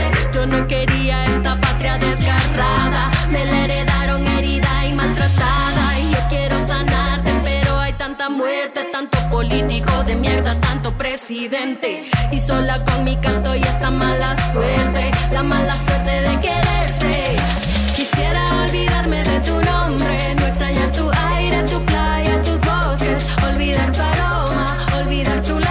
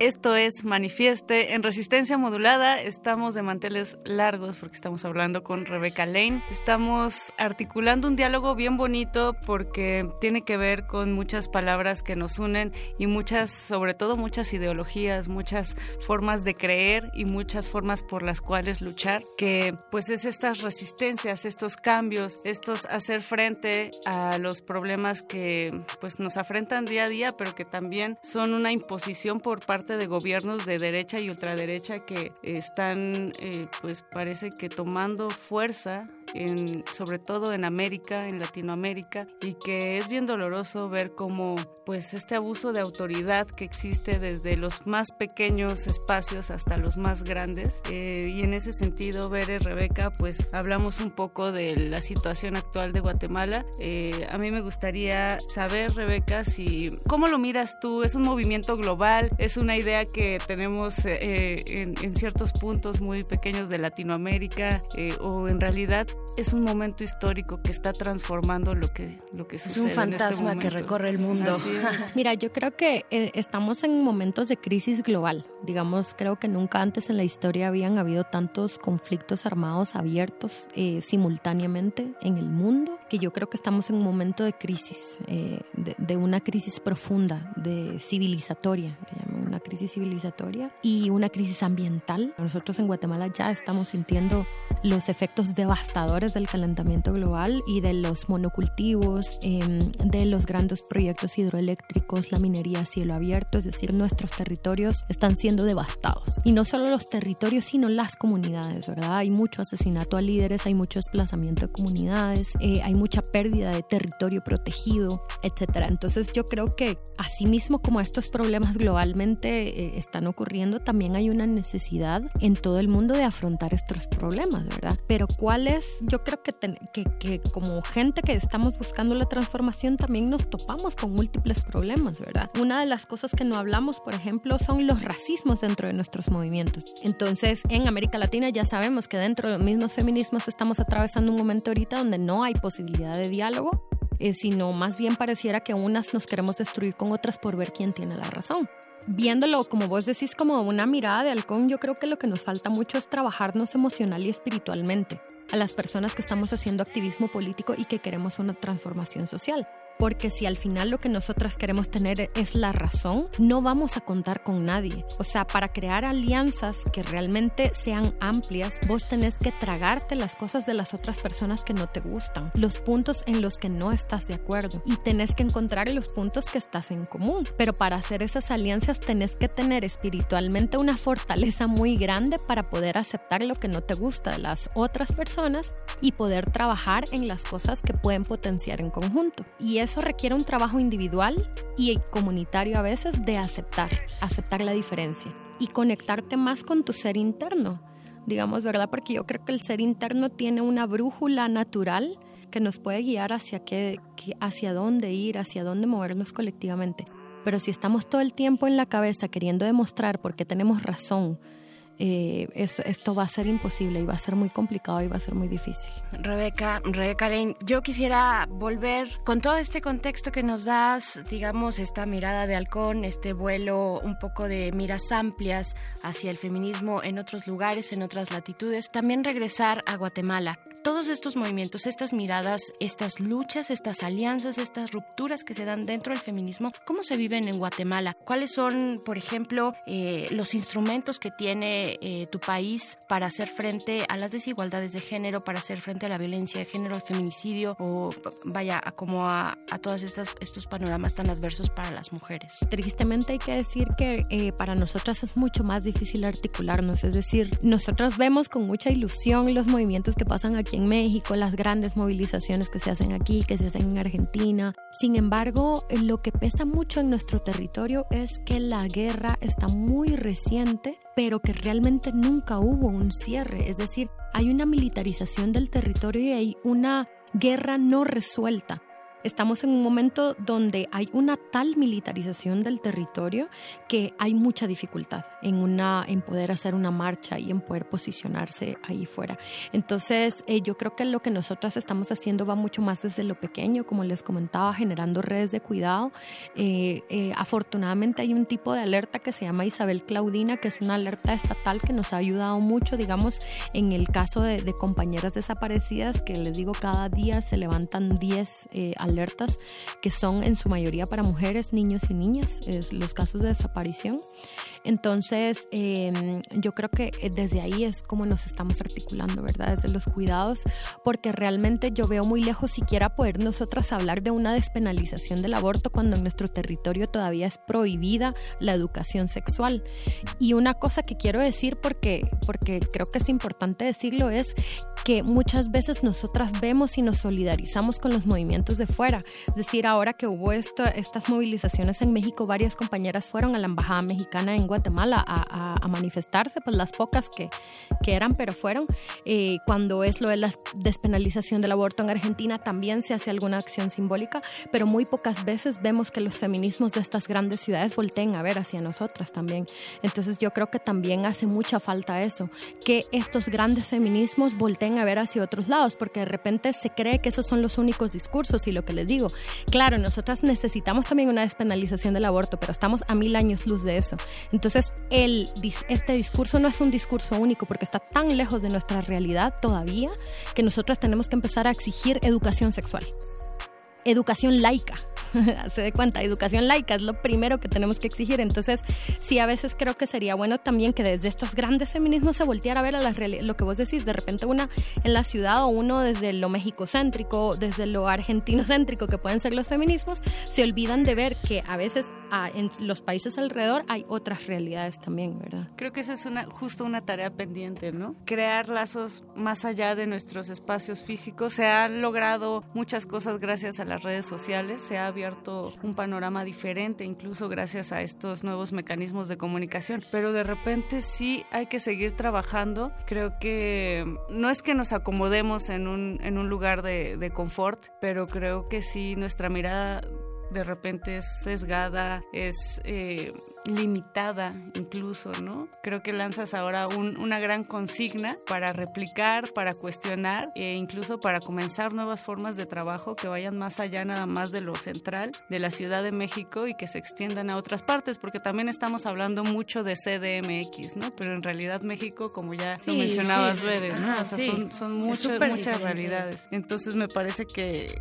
que esto abre un debate, pero también una posibilidad al mismo tiempo. Por otro lado, también está esta gran pregunta de, y seguramente eh, tú lo has vivido en tu camino por el hip hop, haciendo hip hop feminista, se acercan mucho más mujeres, ¿no? De repente que hombres, ¿no? ¿Cómo abrir esa brecha que de alguna forma eh, pues se crea, se crea sin sentido, ¿no? Creo que tú nunca has expresado que tu hip hop es solo para mujeres, has hablado de temas que existen, de realidades que hay, sin embargo, sí es una realidad que se acerca a un público femenino a tus conciertos, a tus giras, a tu música. ¿Qué pasa ahí? ¿No? Cómo, cómo articularnos de repente de otras maneras también, eh, no nada más entre nosotras, sino también entre todos, eh, sin generar eh, o sin quitar la mirada de grandes problemas que pasan también solo a las mujeres, ¿no? Que nos pasan solo a nosotras. Claro, yo siempre en los conciertos digo, sobre todo cuando veo que hay bastantes varones, como que se responsabilicen de la violencia y de lo que y les digo, sí, ustedes se asustan porque nosotros estamos enojadas, pero tenemos razón de estar enojadas. Es decir, es todo esto que está pasando no nos pasa a nosotros porque pobrecitas, esto está pasando porque ustedes o lo hacen o lo permiten, ¿no? Entonces, y, les digo, y lo que les digo, y esta música les va a incomodar y espero que les incomode, eh, pero eh, espero que también lo tomen amorosamente, les digo yo, que porque necesitamos que ustedes se sientan incómodos con los hombres a su alrededor que reproducen eh, estas violencias. Necesitamos que ustedes se incomoden con cómo ustedes reproducen esas violencias también. Y para mí ha sido muy importante, por ejemplo, algunos compañeros que se acercan a decirme, mira, yo la verdad no me había dado cuenta de estas cosas. Lo más, lo más básico para ellos es relacionarse con su mamá. ¿no? Yo cuando escuché Mujer Lunar me puse a llorar porque pensé en todo lo que ha tenido que pasar mi mamá. Yo pienso, sí, lo que ha pasado por ti, cabrón, también, ¿verdad? Entonces yo creo que em, una estrategia que nosotros hemos hemos querido hacer con, con, con mi compañero Saki, ¿verdad? En, en, Guatemala, es hacer eventos mixtos, ¿verdad? Y nos ha costado muchísimo porque nuestros públicos no se quieren, ¿verdad? Y se están viendo así con recelo y como es muy complicado, entonces dijimos, bueno, ok, esto no está funcionando, ¿verdad? Entonces lo, lo estamos intentando, ¿qué más podemos hacer?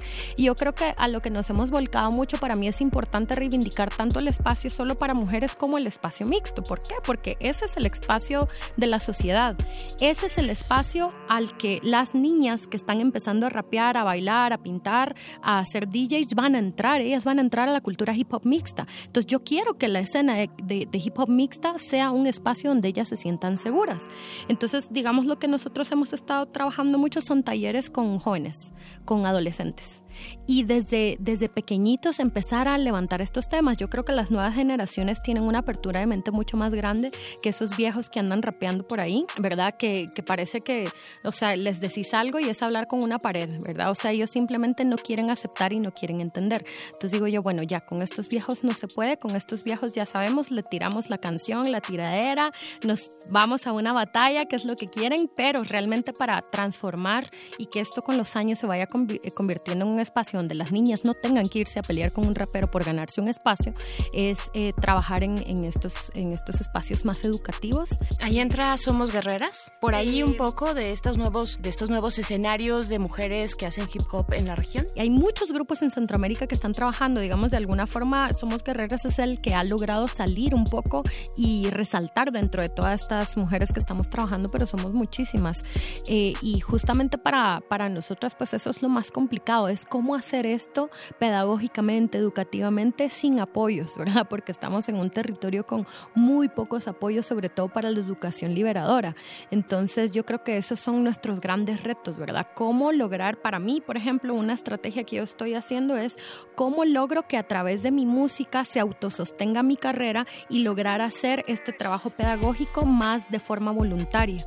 ¿Verdad? Porque la mayoría de nosotras dependemos de toda la plata que nos entra para dar un taller, para dar un concierto. Entonces lo que estoy tratando es hacer esto, pues hacer mi carrera musical autosostenible de tal forma que el trabajo educativo lo pueda hacer sin eh, recibir remuneración o que reciban las compañeras que tienen más necesidad.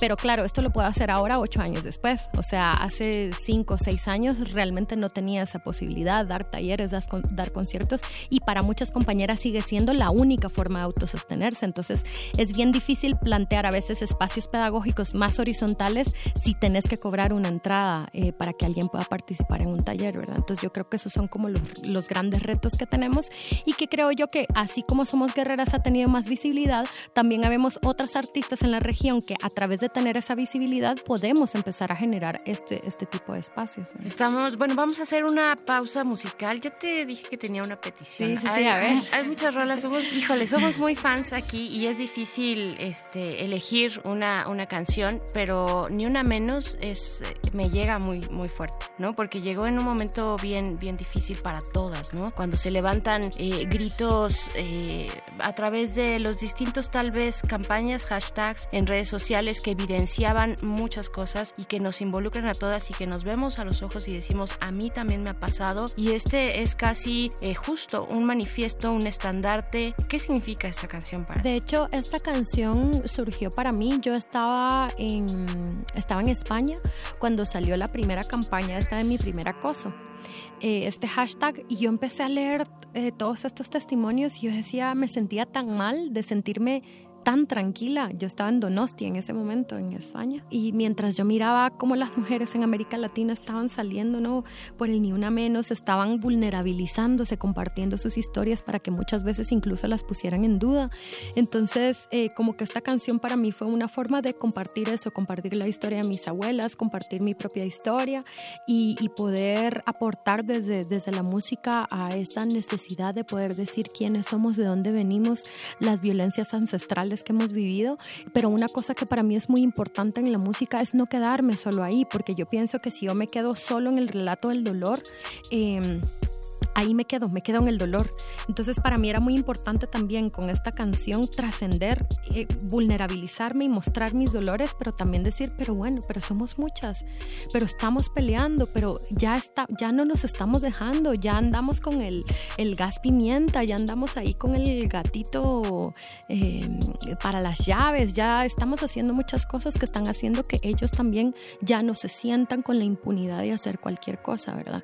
Entonces para mí era un poco como esto, como compartir ese relato de dolor, pero también tratar de levantar el espíritu, ¿verdad? Porque a veces si una se pone a leer esos hilos de hashtag, una puede terminar muy mal emocionalmente, ¿verdad? Entonces, eh, para mí era importante también ponerle el lado ahí como, más si nuestras abuelas y nuestras bisabuelas sobrevivieron esas grandes violencias, ¿cómo es que nosotras no, ¿verdad? Vamos a escuchar entonces Ni Una Menos. Ahora que estamos en la radio universitaria y que en algún momento de esta canción dices, estos señores educados que van a venir a hablarnos de nuestros problemas cuando ellos están cabalgando sus privilegios. Vamos a escuchar, estamos con Rebeca Lane y regresamos ya al último momento de esta conversación, Moni. Vamos. Manifiesta. Ah. Ajá. Quisiera tener cosas dulces que escribir, pero tengo que decidir y me decido por la rabia. Cinco mujeres hoy han sido asesinadas y a la hora por lo menos 20 mujeres violadas. Eso que solo es un día en Guatemala, multiplícalo y sabrás por qué estamos enojadas. No voy a andar con pinzas para quien no entienda que esto es una emergencia y estamos preparadas. No soy pacifista, no me exijan cosas que no ofrezco. No pedí un pedestal ni lo merezco. Soy como las otras hartas de andar con miedo agresiva porque es la forma en que me defiendo. No tengo privilegio que proteja este cuerpo en la calle. Creen que soy un blanco perfecto, pero soy negra como mi bandera y valiente en nombre mío y en el de todas mis bisabuelas. La curandera que murió de tantos golpes porque el hombre que la amaba realmente la odiaba. La otra que fue abandonada con un hijo y cuando se enfermó tuvo que mandarle un hospicio. Esto va por mí porque a los 15 años me atravesó la cara un golpe desde su mano. Porque ningún humano se hizo presente el día que un delincuente me dejó el pezón marcado. Esto va por la niña de 9 años obligada a un embarazo porque la violó su hermano. Una niña sin derechos porque el clero considera que el aborto es peor que lo que le han hecho. Me remito a los hechos, no voy a explicarle con dibujos a ningún macho de esos que creen que con su intelectualidad nos van a venir a educar sentados en sus privilegios. No tengo privilegio que proteja este cuerpo en la calle, creen que soy un blanco perfecto, pero soy negra como mi bandera y valiente en nombre mío y en el de todas mis bisabuelas. Ah. Cuéntanos bien, en las calles somos miles desde México hasta Chile y en el planeta entero. En pie de lucha porque vivas nos queremos, no tenemos miedo, no queremos a ni una menos. Díganme loca, histérica y exagerada, pero hoy canto en nombre mío y el de todas mis hermanas. No nos acusen de violentas, esto es autodefensa, estamos sin resistencia, ya no somos indefensas. No. Ah pero soy negra como mi bandera y valiente en nombre mío y en el de todas mis bisabuelas. Manifiesto. Ni una menos. Esto es Manifieste de Resistencia Modulada. Estamos con Rebeca Lane, Berenice Camacho. Tristemente tenemos que decir adiós qué felicidad que esto, esto, este mensaje que tú transmites esté propagando por más oídos, pero también que haya más chicas que quieran entrarle al hip hop, que no tengan miedo, que quieran grafitear, que quieran bailar breakdance, que quieran cantar, que quieran salir a decir lo que piensan. Eso hace falta y no, no era posible hace unos años, lo cual hoy sí lo es. Entonces, ¿dónde, dónde podemos encontrarte, Rebeca? Este año eh, va, bueno, yo creo que cuando pasen este programa ya va a haber salido el video de Siempre Viva, eh, que es un video que realmente me tiene a mí muy emocionada, así que si nos están escuchando y no lo han ido a ver, vayan a mi canal oficial de YouTube, que ahí lo pueden encontrar. Y es un video donde van a poder ver a 60 mujeres guatemaltecas que yo admiro muchísimo, que es, que es de todo, ¿verdad? Que son feministas, líderes estudiantiles, hasta youtubers, de todo hay, ¿verdad? Mujeres que realmente están transformando muchas cosas, entonces pues por ahí van a poder ver el, video en mi canal y también me pueden encontrar en Instagram, entonces ahí es eh, arroba rebecalane6, en Twitter también es arroba rebecalane6 y ahí me pueden ir a seguir si lo que les gusta es pelear, eh, porque yo ahí voy a pelear, ¿verdad? Yo ahí voy a decir, ¿cómo que esto? Pues sobre todo cuestiones políticas, creo yo que se mueve muchísimo por Twitter y también Facebook, eh, que es facebook.com diagonal rebecalane 6. Eh, por ahí me pueden encontrar y en lo que queda del año también si hay gente de otros lugares escuchándonos, voy a estar por Chile, por Argentina, por Perú, voy a volver a México en noviembre, solamente que todavía no puedo dar datos de cuándo ni dónde, pero va a ser sorpresa ahora sí saquen sus entradas con tiempo para que, bueno, vamos a tratar de, de que ahora, por lo menos aquí en Ciudad de México, que, que ya vimos que, que, pues está bastante masivo encontrar lugares aptos para más personas y además para todas las edades, porque sabemos que también hay, hay, hay chicas, chicos eh, jóvenes que les gusta mucho la música y a veces no pueden ir a un bar de noche, ¿verdad? Eso es todo, eso es lo que queda del año para mí. Para el material discográfico. Sí, bueno, eh, el último disco que saqué fue Obsidiana, pero también acabo de sacar el single de Quisiera olvidarme de tu nombre, al cual también le, le, ya le trabajamos un video, solo que todavía no tenemos fecha de lanzamiento. En Argentina voy a estar trabajando otro videoclip para otra canción, así que también se vienen varios videoclips. Pueden buscar mi canal en YouTube como Rebeca Lane. Perfecto. Rebeca, Qué bonito platicar contigo, qué bonito verte a los ojos, vernos a, lo, a, los ojos entre todas. Y pues muchas gracias por venir a Resistencia Modulada, a Radio UNAM. Vuelve pronto, vamos a estar bien atentas a las fechas que salgan en noviembre. Estos boletos se fueron como agua, se fueron rapidísimo. De, de, de mediados de, de septiembre es, es desde donde les estamos hablando en el pasado. Muchas gracias, vuelve cuando quieras. Muchas gracias, muchas gracias. Y nos vamos a despedir con algo de música, dinos con qué nos vamos. Y ya con esto nos despedimos nosotros también, Moni. Nos despedimos, despedimos, despedimos.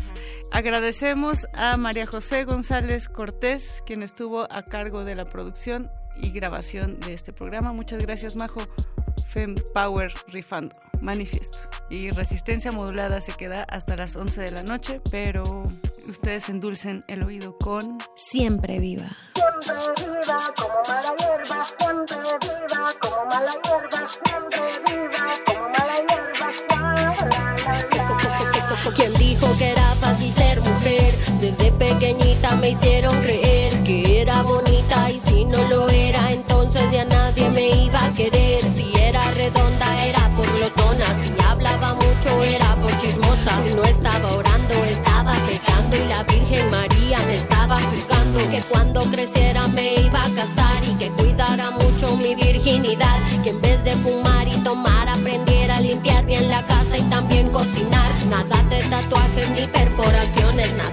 bailar y enseñar los calzones. Cómo ser feliz con tantas precisiones. Mando a la mierda todos sus sermones. La la la la. Hago lo que quiero porque puedo porque Manifiesta. Incomodando a tu profesor el rabo verde. En la colectividad, la distancia entre los cuerpos es ilusoria. Pero en esa distancia está nuestro manifiesto.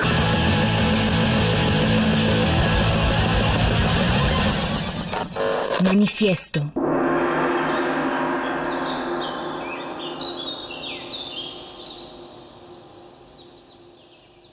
...2019... 100 años del nacimiento de Doris Lessing, Premio Nobel de Literatura. Cuestionario Lessing. Pregunta. ¿Qué cualidad aprecia más en un hombre?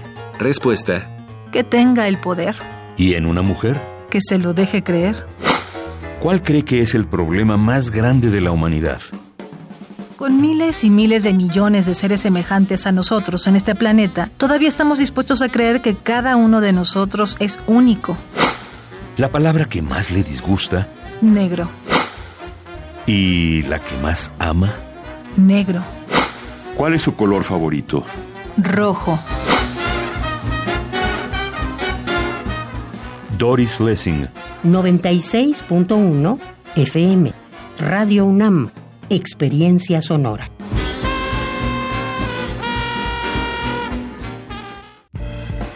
¿Eres apasionado del jazz?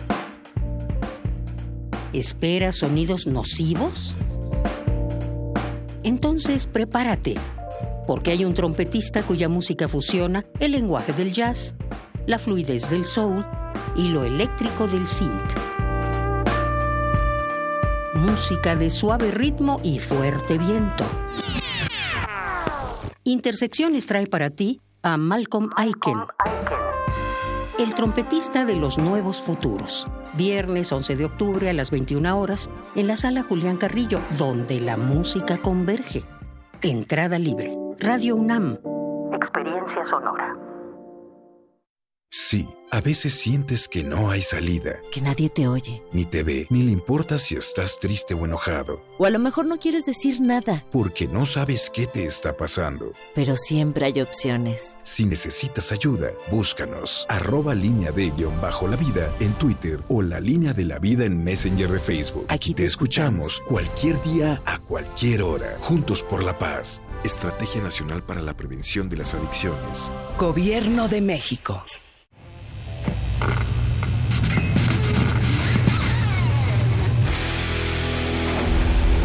¿Recuerdas esta música?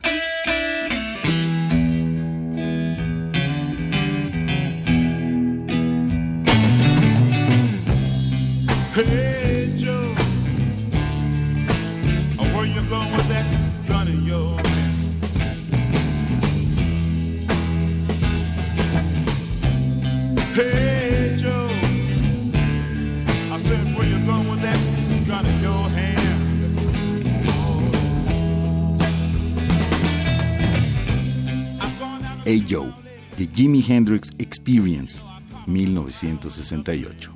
Recuerda y revive con nosotros cuando el rock dominaba el mundo.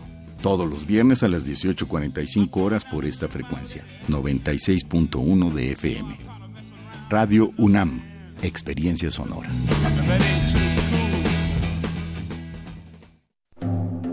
En el año 420 a.C., un hombre pasaba horas tratando de resolver los enigmas orgánicos del ser humano.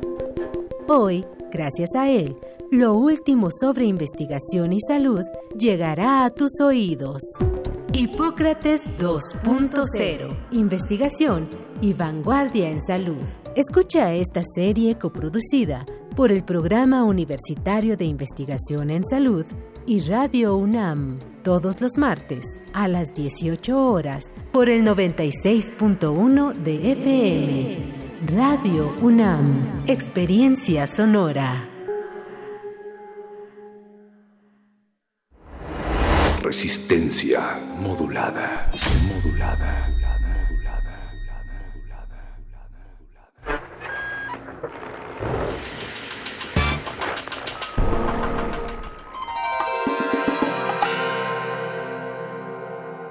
No sé si ustedes conozcan a don Raimundo Álvarez Trueno, músico, piloto, chamán, un ser muy extraño. ¿Dijiste Raimundo? Raimundo Álvarez Trueno. Paz, Rey Trueno. Rey Trueno, ni más ni menos. Y bueno, eh, él no se sabe si murió, sigue vivo. Eh, lo que sí es que fue un músico muy famoso allá en la década de los 70, también un poco los 80. Muchos músicos participaron en su orquesta, entre ellos Derek Bailey, Fania All Stars, Madonna, Juan Gabriel, en fin, una gran cantidad de músicos de diferentes estilos, vertientes, de diferentes países. Yo lo conocí de una manera muy extraña. ¿Cómo fue? Cuéntanos, por favor.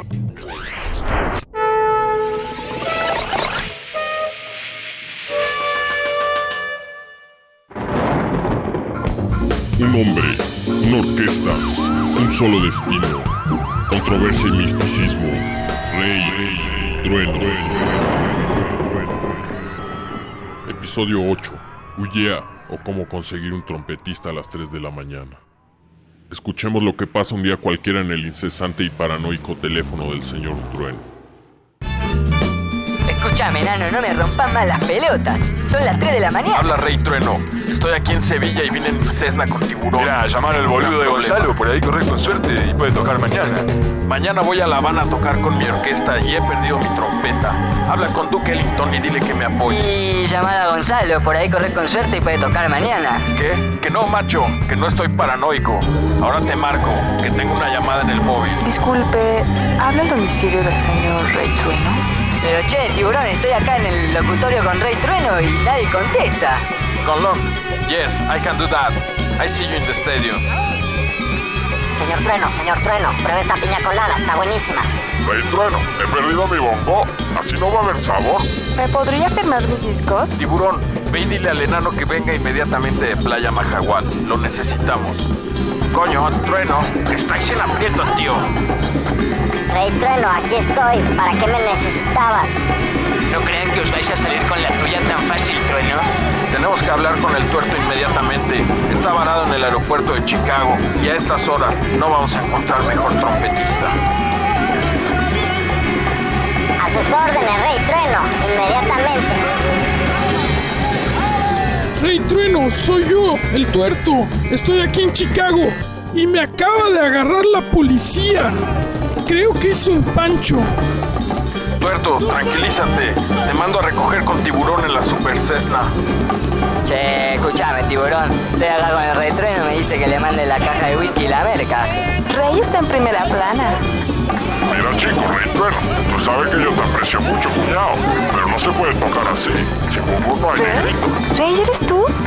Reyesito. Gonorrea, hijo de puta, tiburón, ¿dónde está la carga? Eh, ¿Tenéis el material, weón? ¿Cachai que tenemos que llegar a tiempo para con Rey Trueno, weón?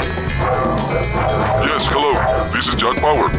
May I speak to Mr. King of Thunder? Che, Rey Trueno, que metieron el tuerto en cana. Pero si ya se lo advertí, ese pibe no se cuida nada. Y además con los yankees no se juega. ¿Y vos quién sos? Te deseo lo mejor en tu gira. Everything's ready here in Los Angeles. ¿Me estás escuchando, Trueno? Che, Rey Trueno, que metieron el tuerto en cana. Pero si yo se lo dije, con los yankees no se juega.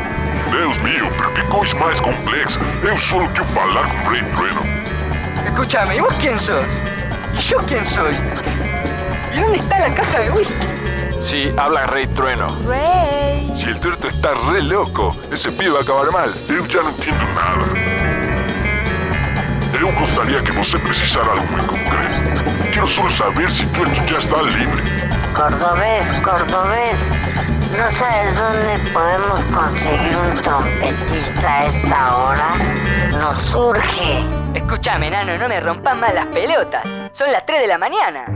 Resistencia modulada. Radio UNAM. Experiencia sonora. Como dijo el sabio Playlist Zoo, el viaje de las mil canciones empieza siempre con la primera reproducción.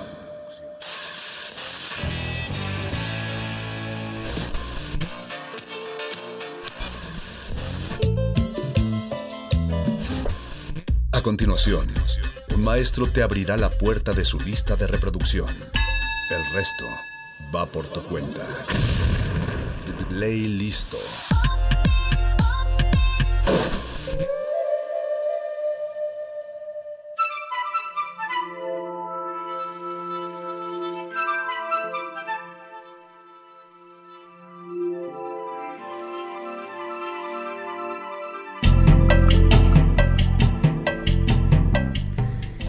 Buenas noches, viajando en el espacio-tiempo de estas frecuencias del 96.1. Mi nombre es Mónica Sorrosa.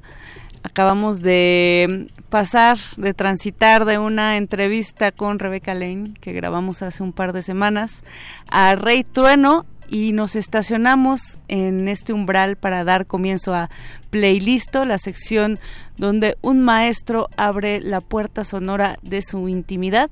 Y en esta ocasión estamos con Moisés eh, Pepe Moy para los cuates.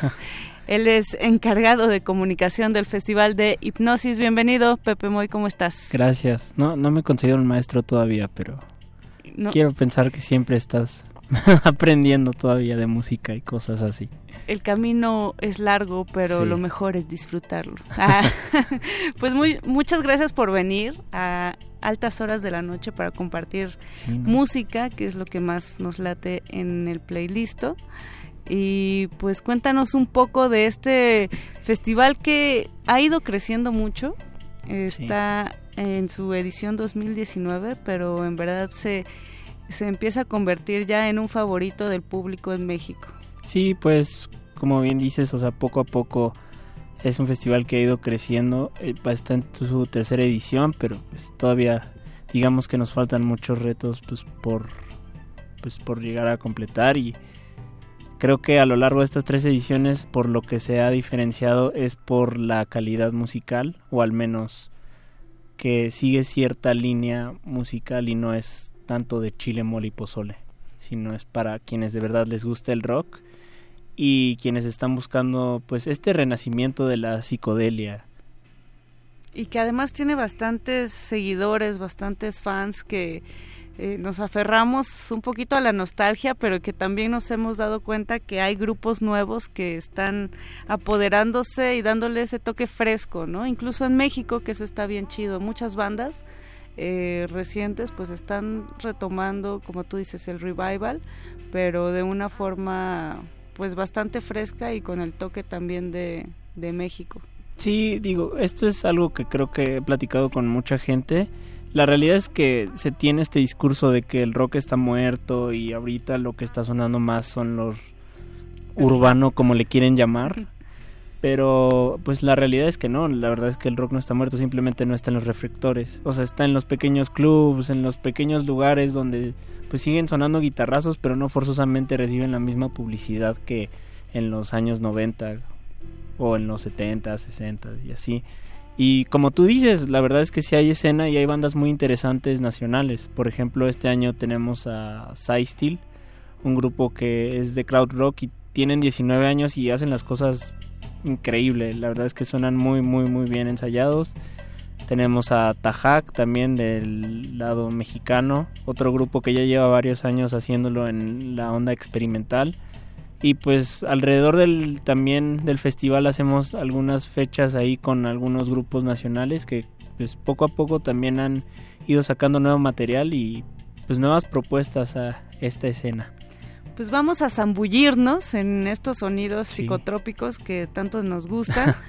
Eh, pero no sin antes recordarles que tenemos redes sociales, estamos en Twitter como arroba R modulada, en Facebook como Resistencia Modulada, también en Instagram como arroba R modulada.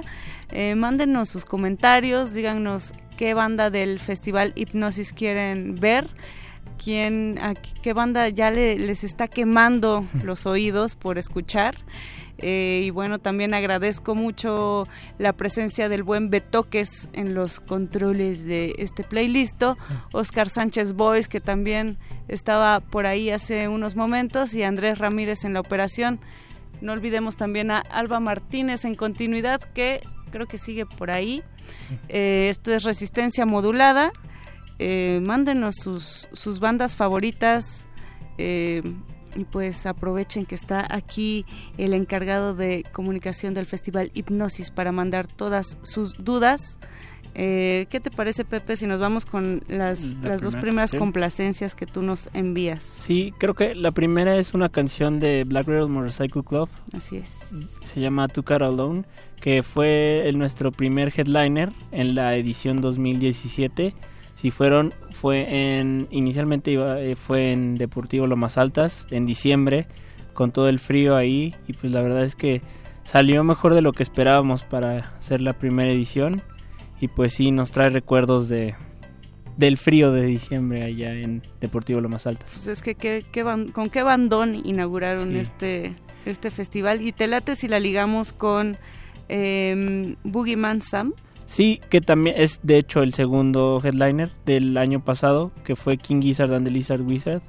Una- un grupo de australianos que pues el año pasado sacó siete álbumes seguidos y no terminan de no terminan de, este, de trabajar nunca. Sí, se, se, se llenaron la pila, ¿no? La creatividad y siete álbumes. Creo que es algo difícil de decir en estos tiempos del internet y del Bandcamp y del Spotify, pero hay bandas que, que están experimentando y lo están logrando. Sí, digo, la verdad es que, o sea, al ver ese tipo de cosas sí te llama la atención y pues te lleva a hacer lo mejor que puedes es el festival, que es como lo que lo que más queremos que la gente se la pase bien y disfrute la música, o sea, porque este festival más que nada es por y para la música. No. Nada más. Pues arránquense con Hipnosis 2019, esto es Playlisto, están en Resistencia Modular.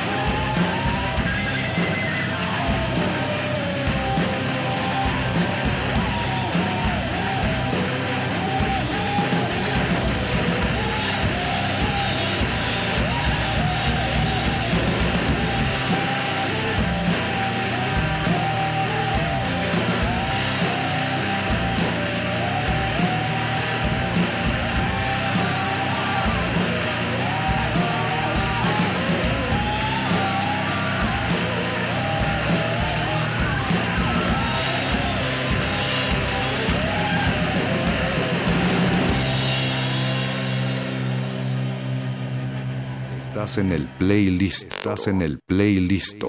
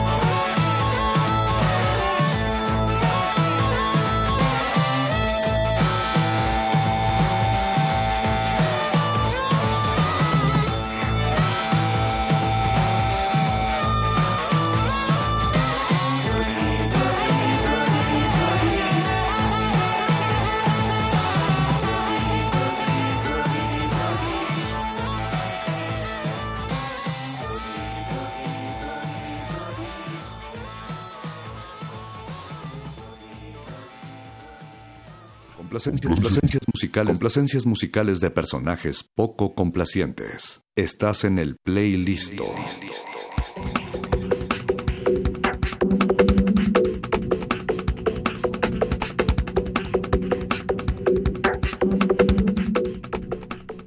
Regresamos a playlist después de sumergirnos en unas ondas bastante garachosas, con pedales, con ácido lisérgico rondando el ambiente por todos lados, porque está con nosotros Moisés, encargado de comunicación del festival Hipnosis, y trajo una playlist pues bastante, eh, ¿cómo, le, cómo, cómo le diríamos, Moisés? Bastante llegadora, bastante eh, justo ahí, ¿no? Le das al clavo para todos los fans que asisten y que hemos asistido a este festival que, como nos mencionabas, ya es su tercera edición.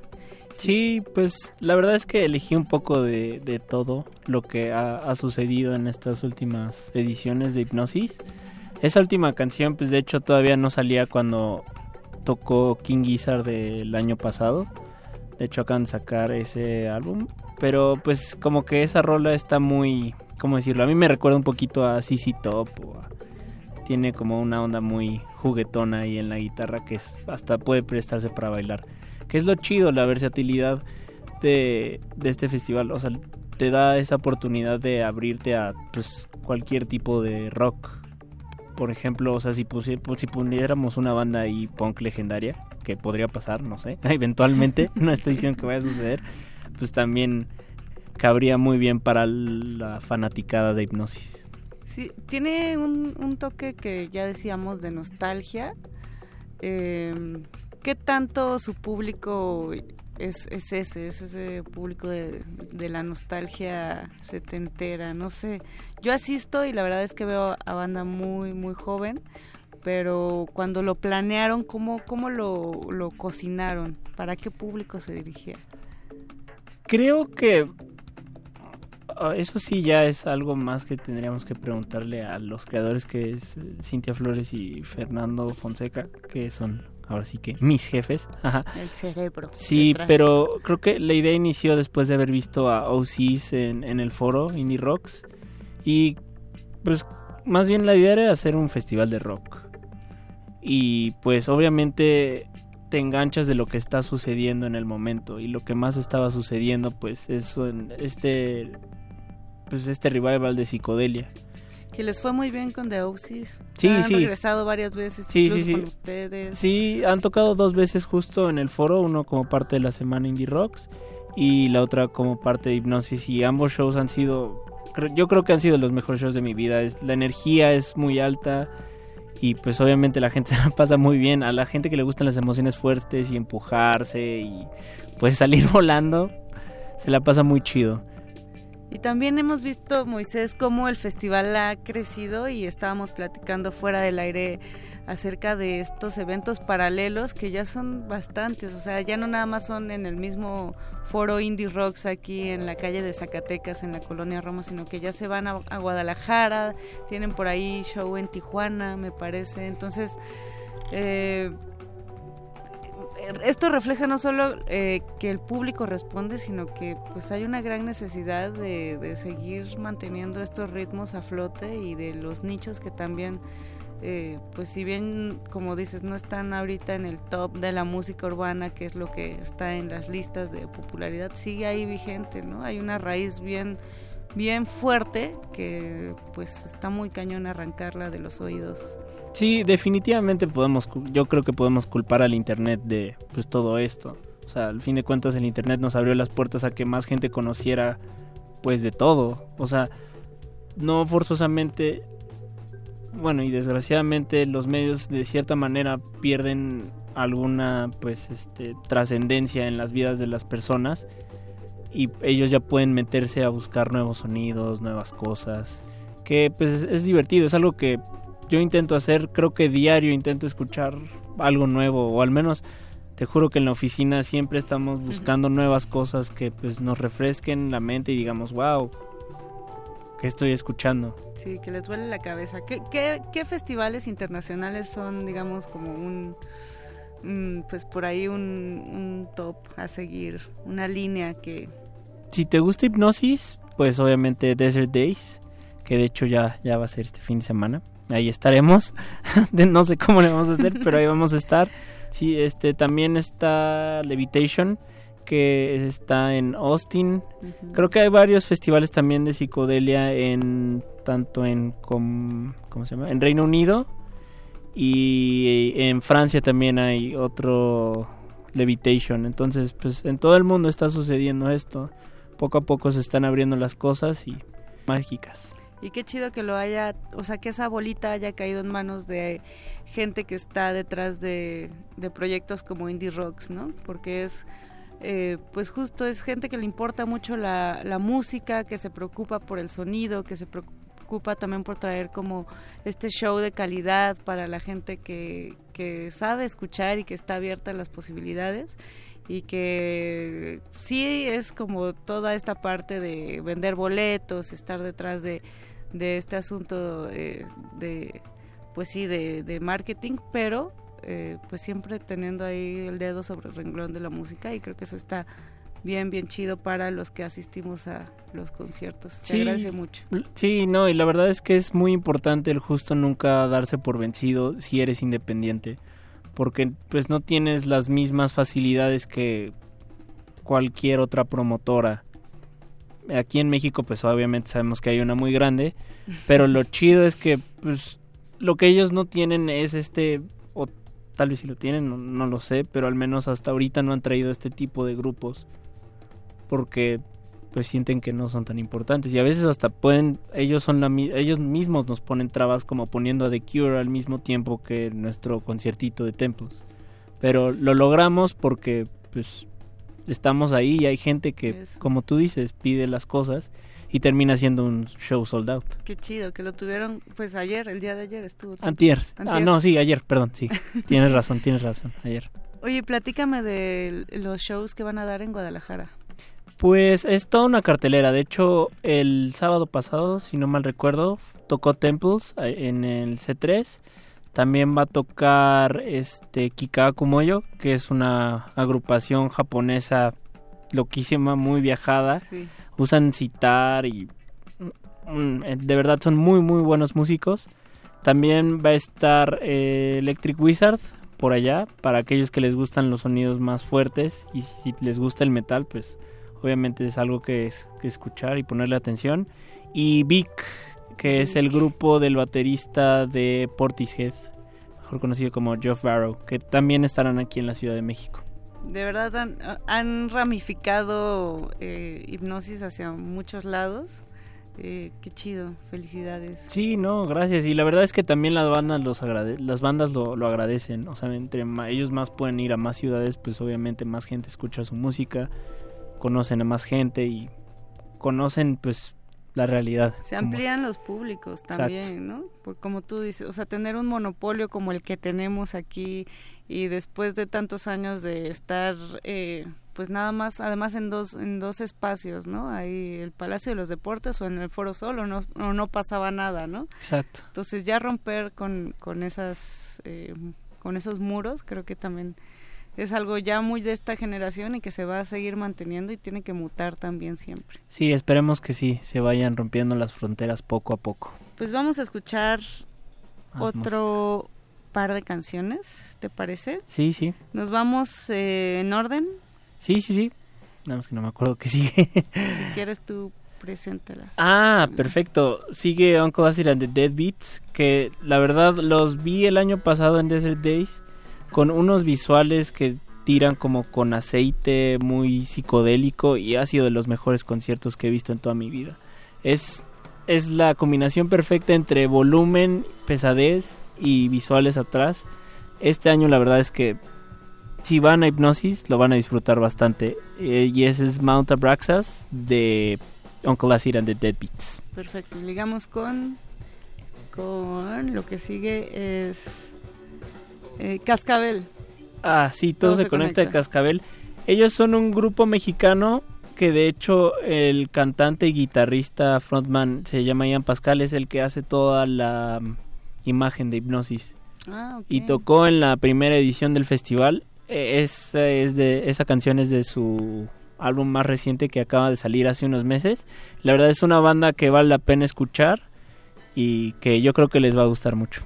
Además, qué, qué bien que se generen estos vínculos eh, entre lo visual y lo sonoro y también entre las personas que están en esta misma escena. Sí, justo creo que una cosa, si eres fan de la música te lleva a pues buscar otro tipo de, ¿cómo decirlo? No, no sé si se- sea su gestión visual, táctil.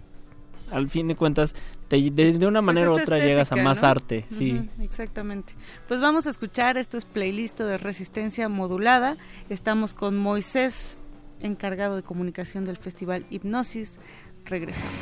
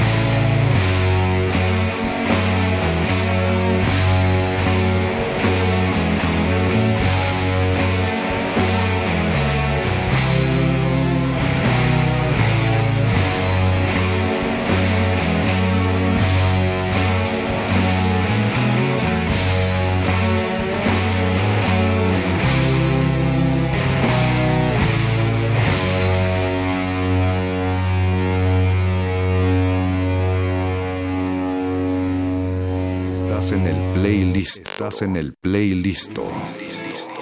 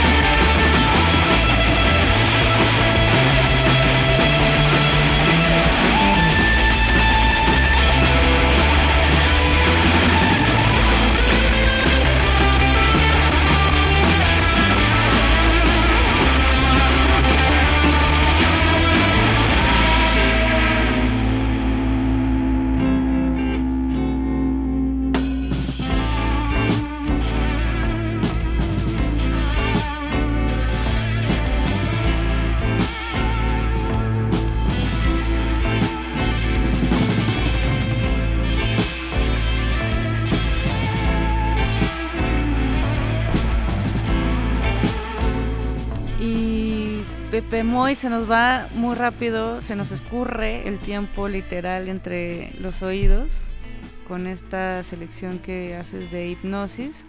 Y es bien importante mencionar los datos del festival antes de mandar a otro, otro set de, de canciones. Eh, y pues sobre todo eso, que, que se nos va el tiempo. Sí, la verdad es que necesitaríamos tres horas para seguir escuchando música. Sí, nos, nos manda saludos Edgar Bennett Bucio por Facebook, nos dice que qué buena playlist. Qué y chido, José chido, Ángel. Sánchez en Twitter tiene algunas preguntas. Nos, nos cuestiona si los horarios saldrán pronto y si se puede apartar el lugar para el transporte en algún lugar físico, ya que tiene problemas con su banco. Pues la primera, los horarios ya los estamos trabajando. Espérenlos los próximos días, pero sí van a salir con anticipación. Y en relación al transporte, si tienes problemas, acabamos de activar la forma de pago en Oxo.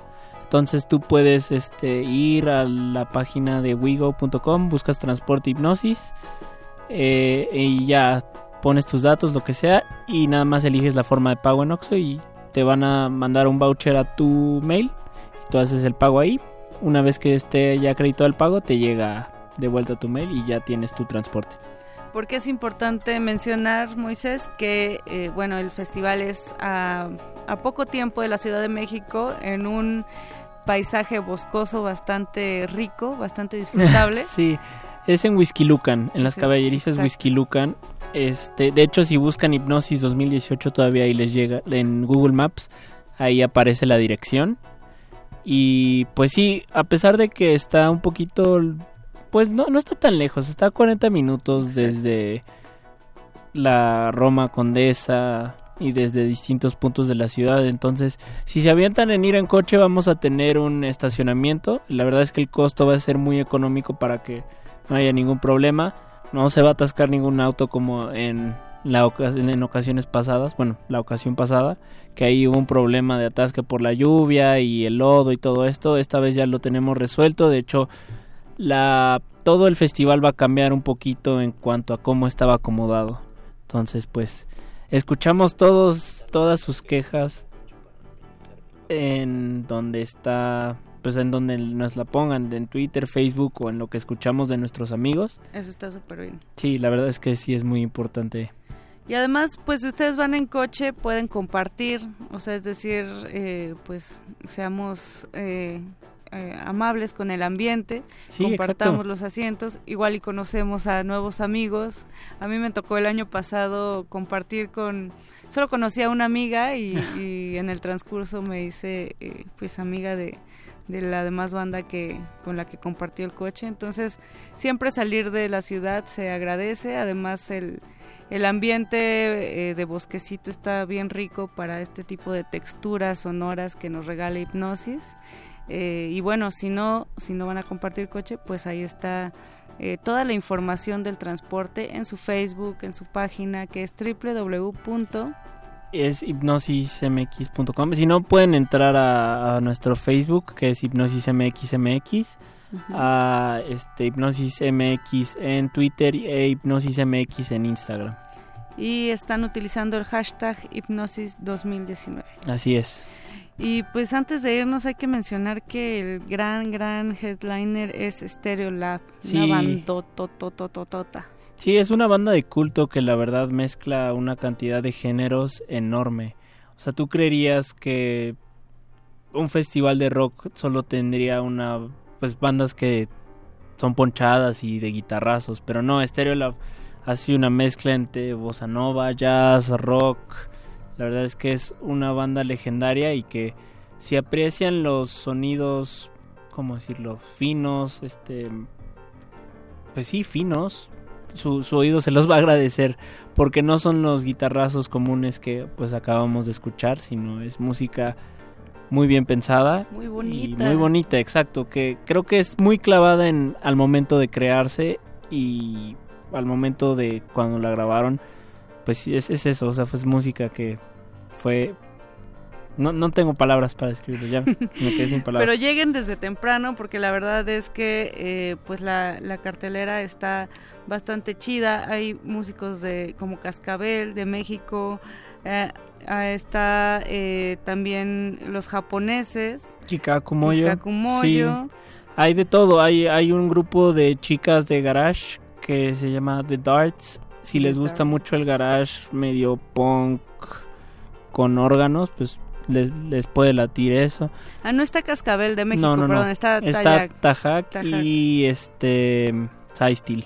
Así es, entonces apoyen desde temprano el Sí, festival. también, vale toda la también pena. viene desde Chile de Holy Rock Couple, que también es una banda que no es, no me atrevería a describirla como psicodélica, sino es más tirándole a la música donde predominan los sintetizadores, pero creo que va muy bien con todo el cartel. Bueno, pues ¿qué te parece, Moisés, si dejamos a los radioescuchas con Stereolab? Sí, claro, para, para cerrar esto. Va a estar muy bonito. Pues agradecemos mucho que eh, pues nos hayas acompañado en Resistencia Modulada. Grandes ya amigos de, de esta estación. Indie Rocks los queremos muchísimo. Sí, siempre que nos invitan, aquí, aquí estamos hablando de lo que nos dejen hablar. Eso, le mandamos un saludote a Cintia, a Cintia Flores que está chambeando, como sacando la casta por el equipo como se debe. Sí, ahora nos tocó venir a nosotros y pues los dejo con esta canción de Stereolab. Exacto, muchas gracias a Betoques en la producción de este playlist, gracias a Andrés Ramírez en la operación. Recuerden que mañana estamos en vivo desde la FES Zaragoza con voces en el campus, así es que si tienen algún conocido, primo, amigo, vecino que ande por allá, envíele saludos, díganle que vamos a estar todo el equipo de Resistencia Modulada o al menos una gran parte. Mi nombre es Mónica Sorrosa, esto fue Playlisto, nos escuchamos el día de mañana.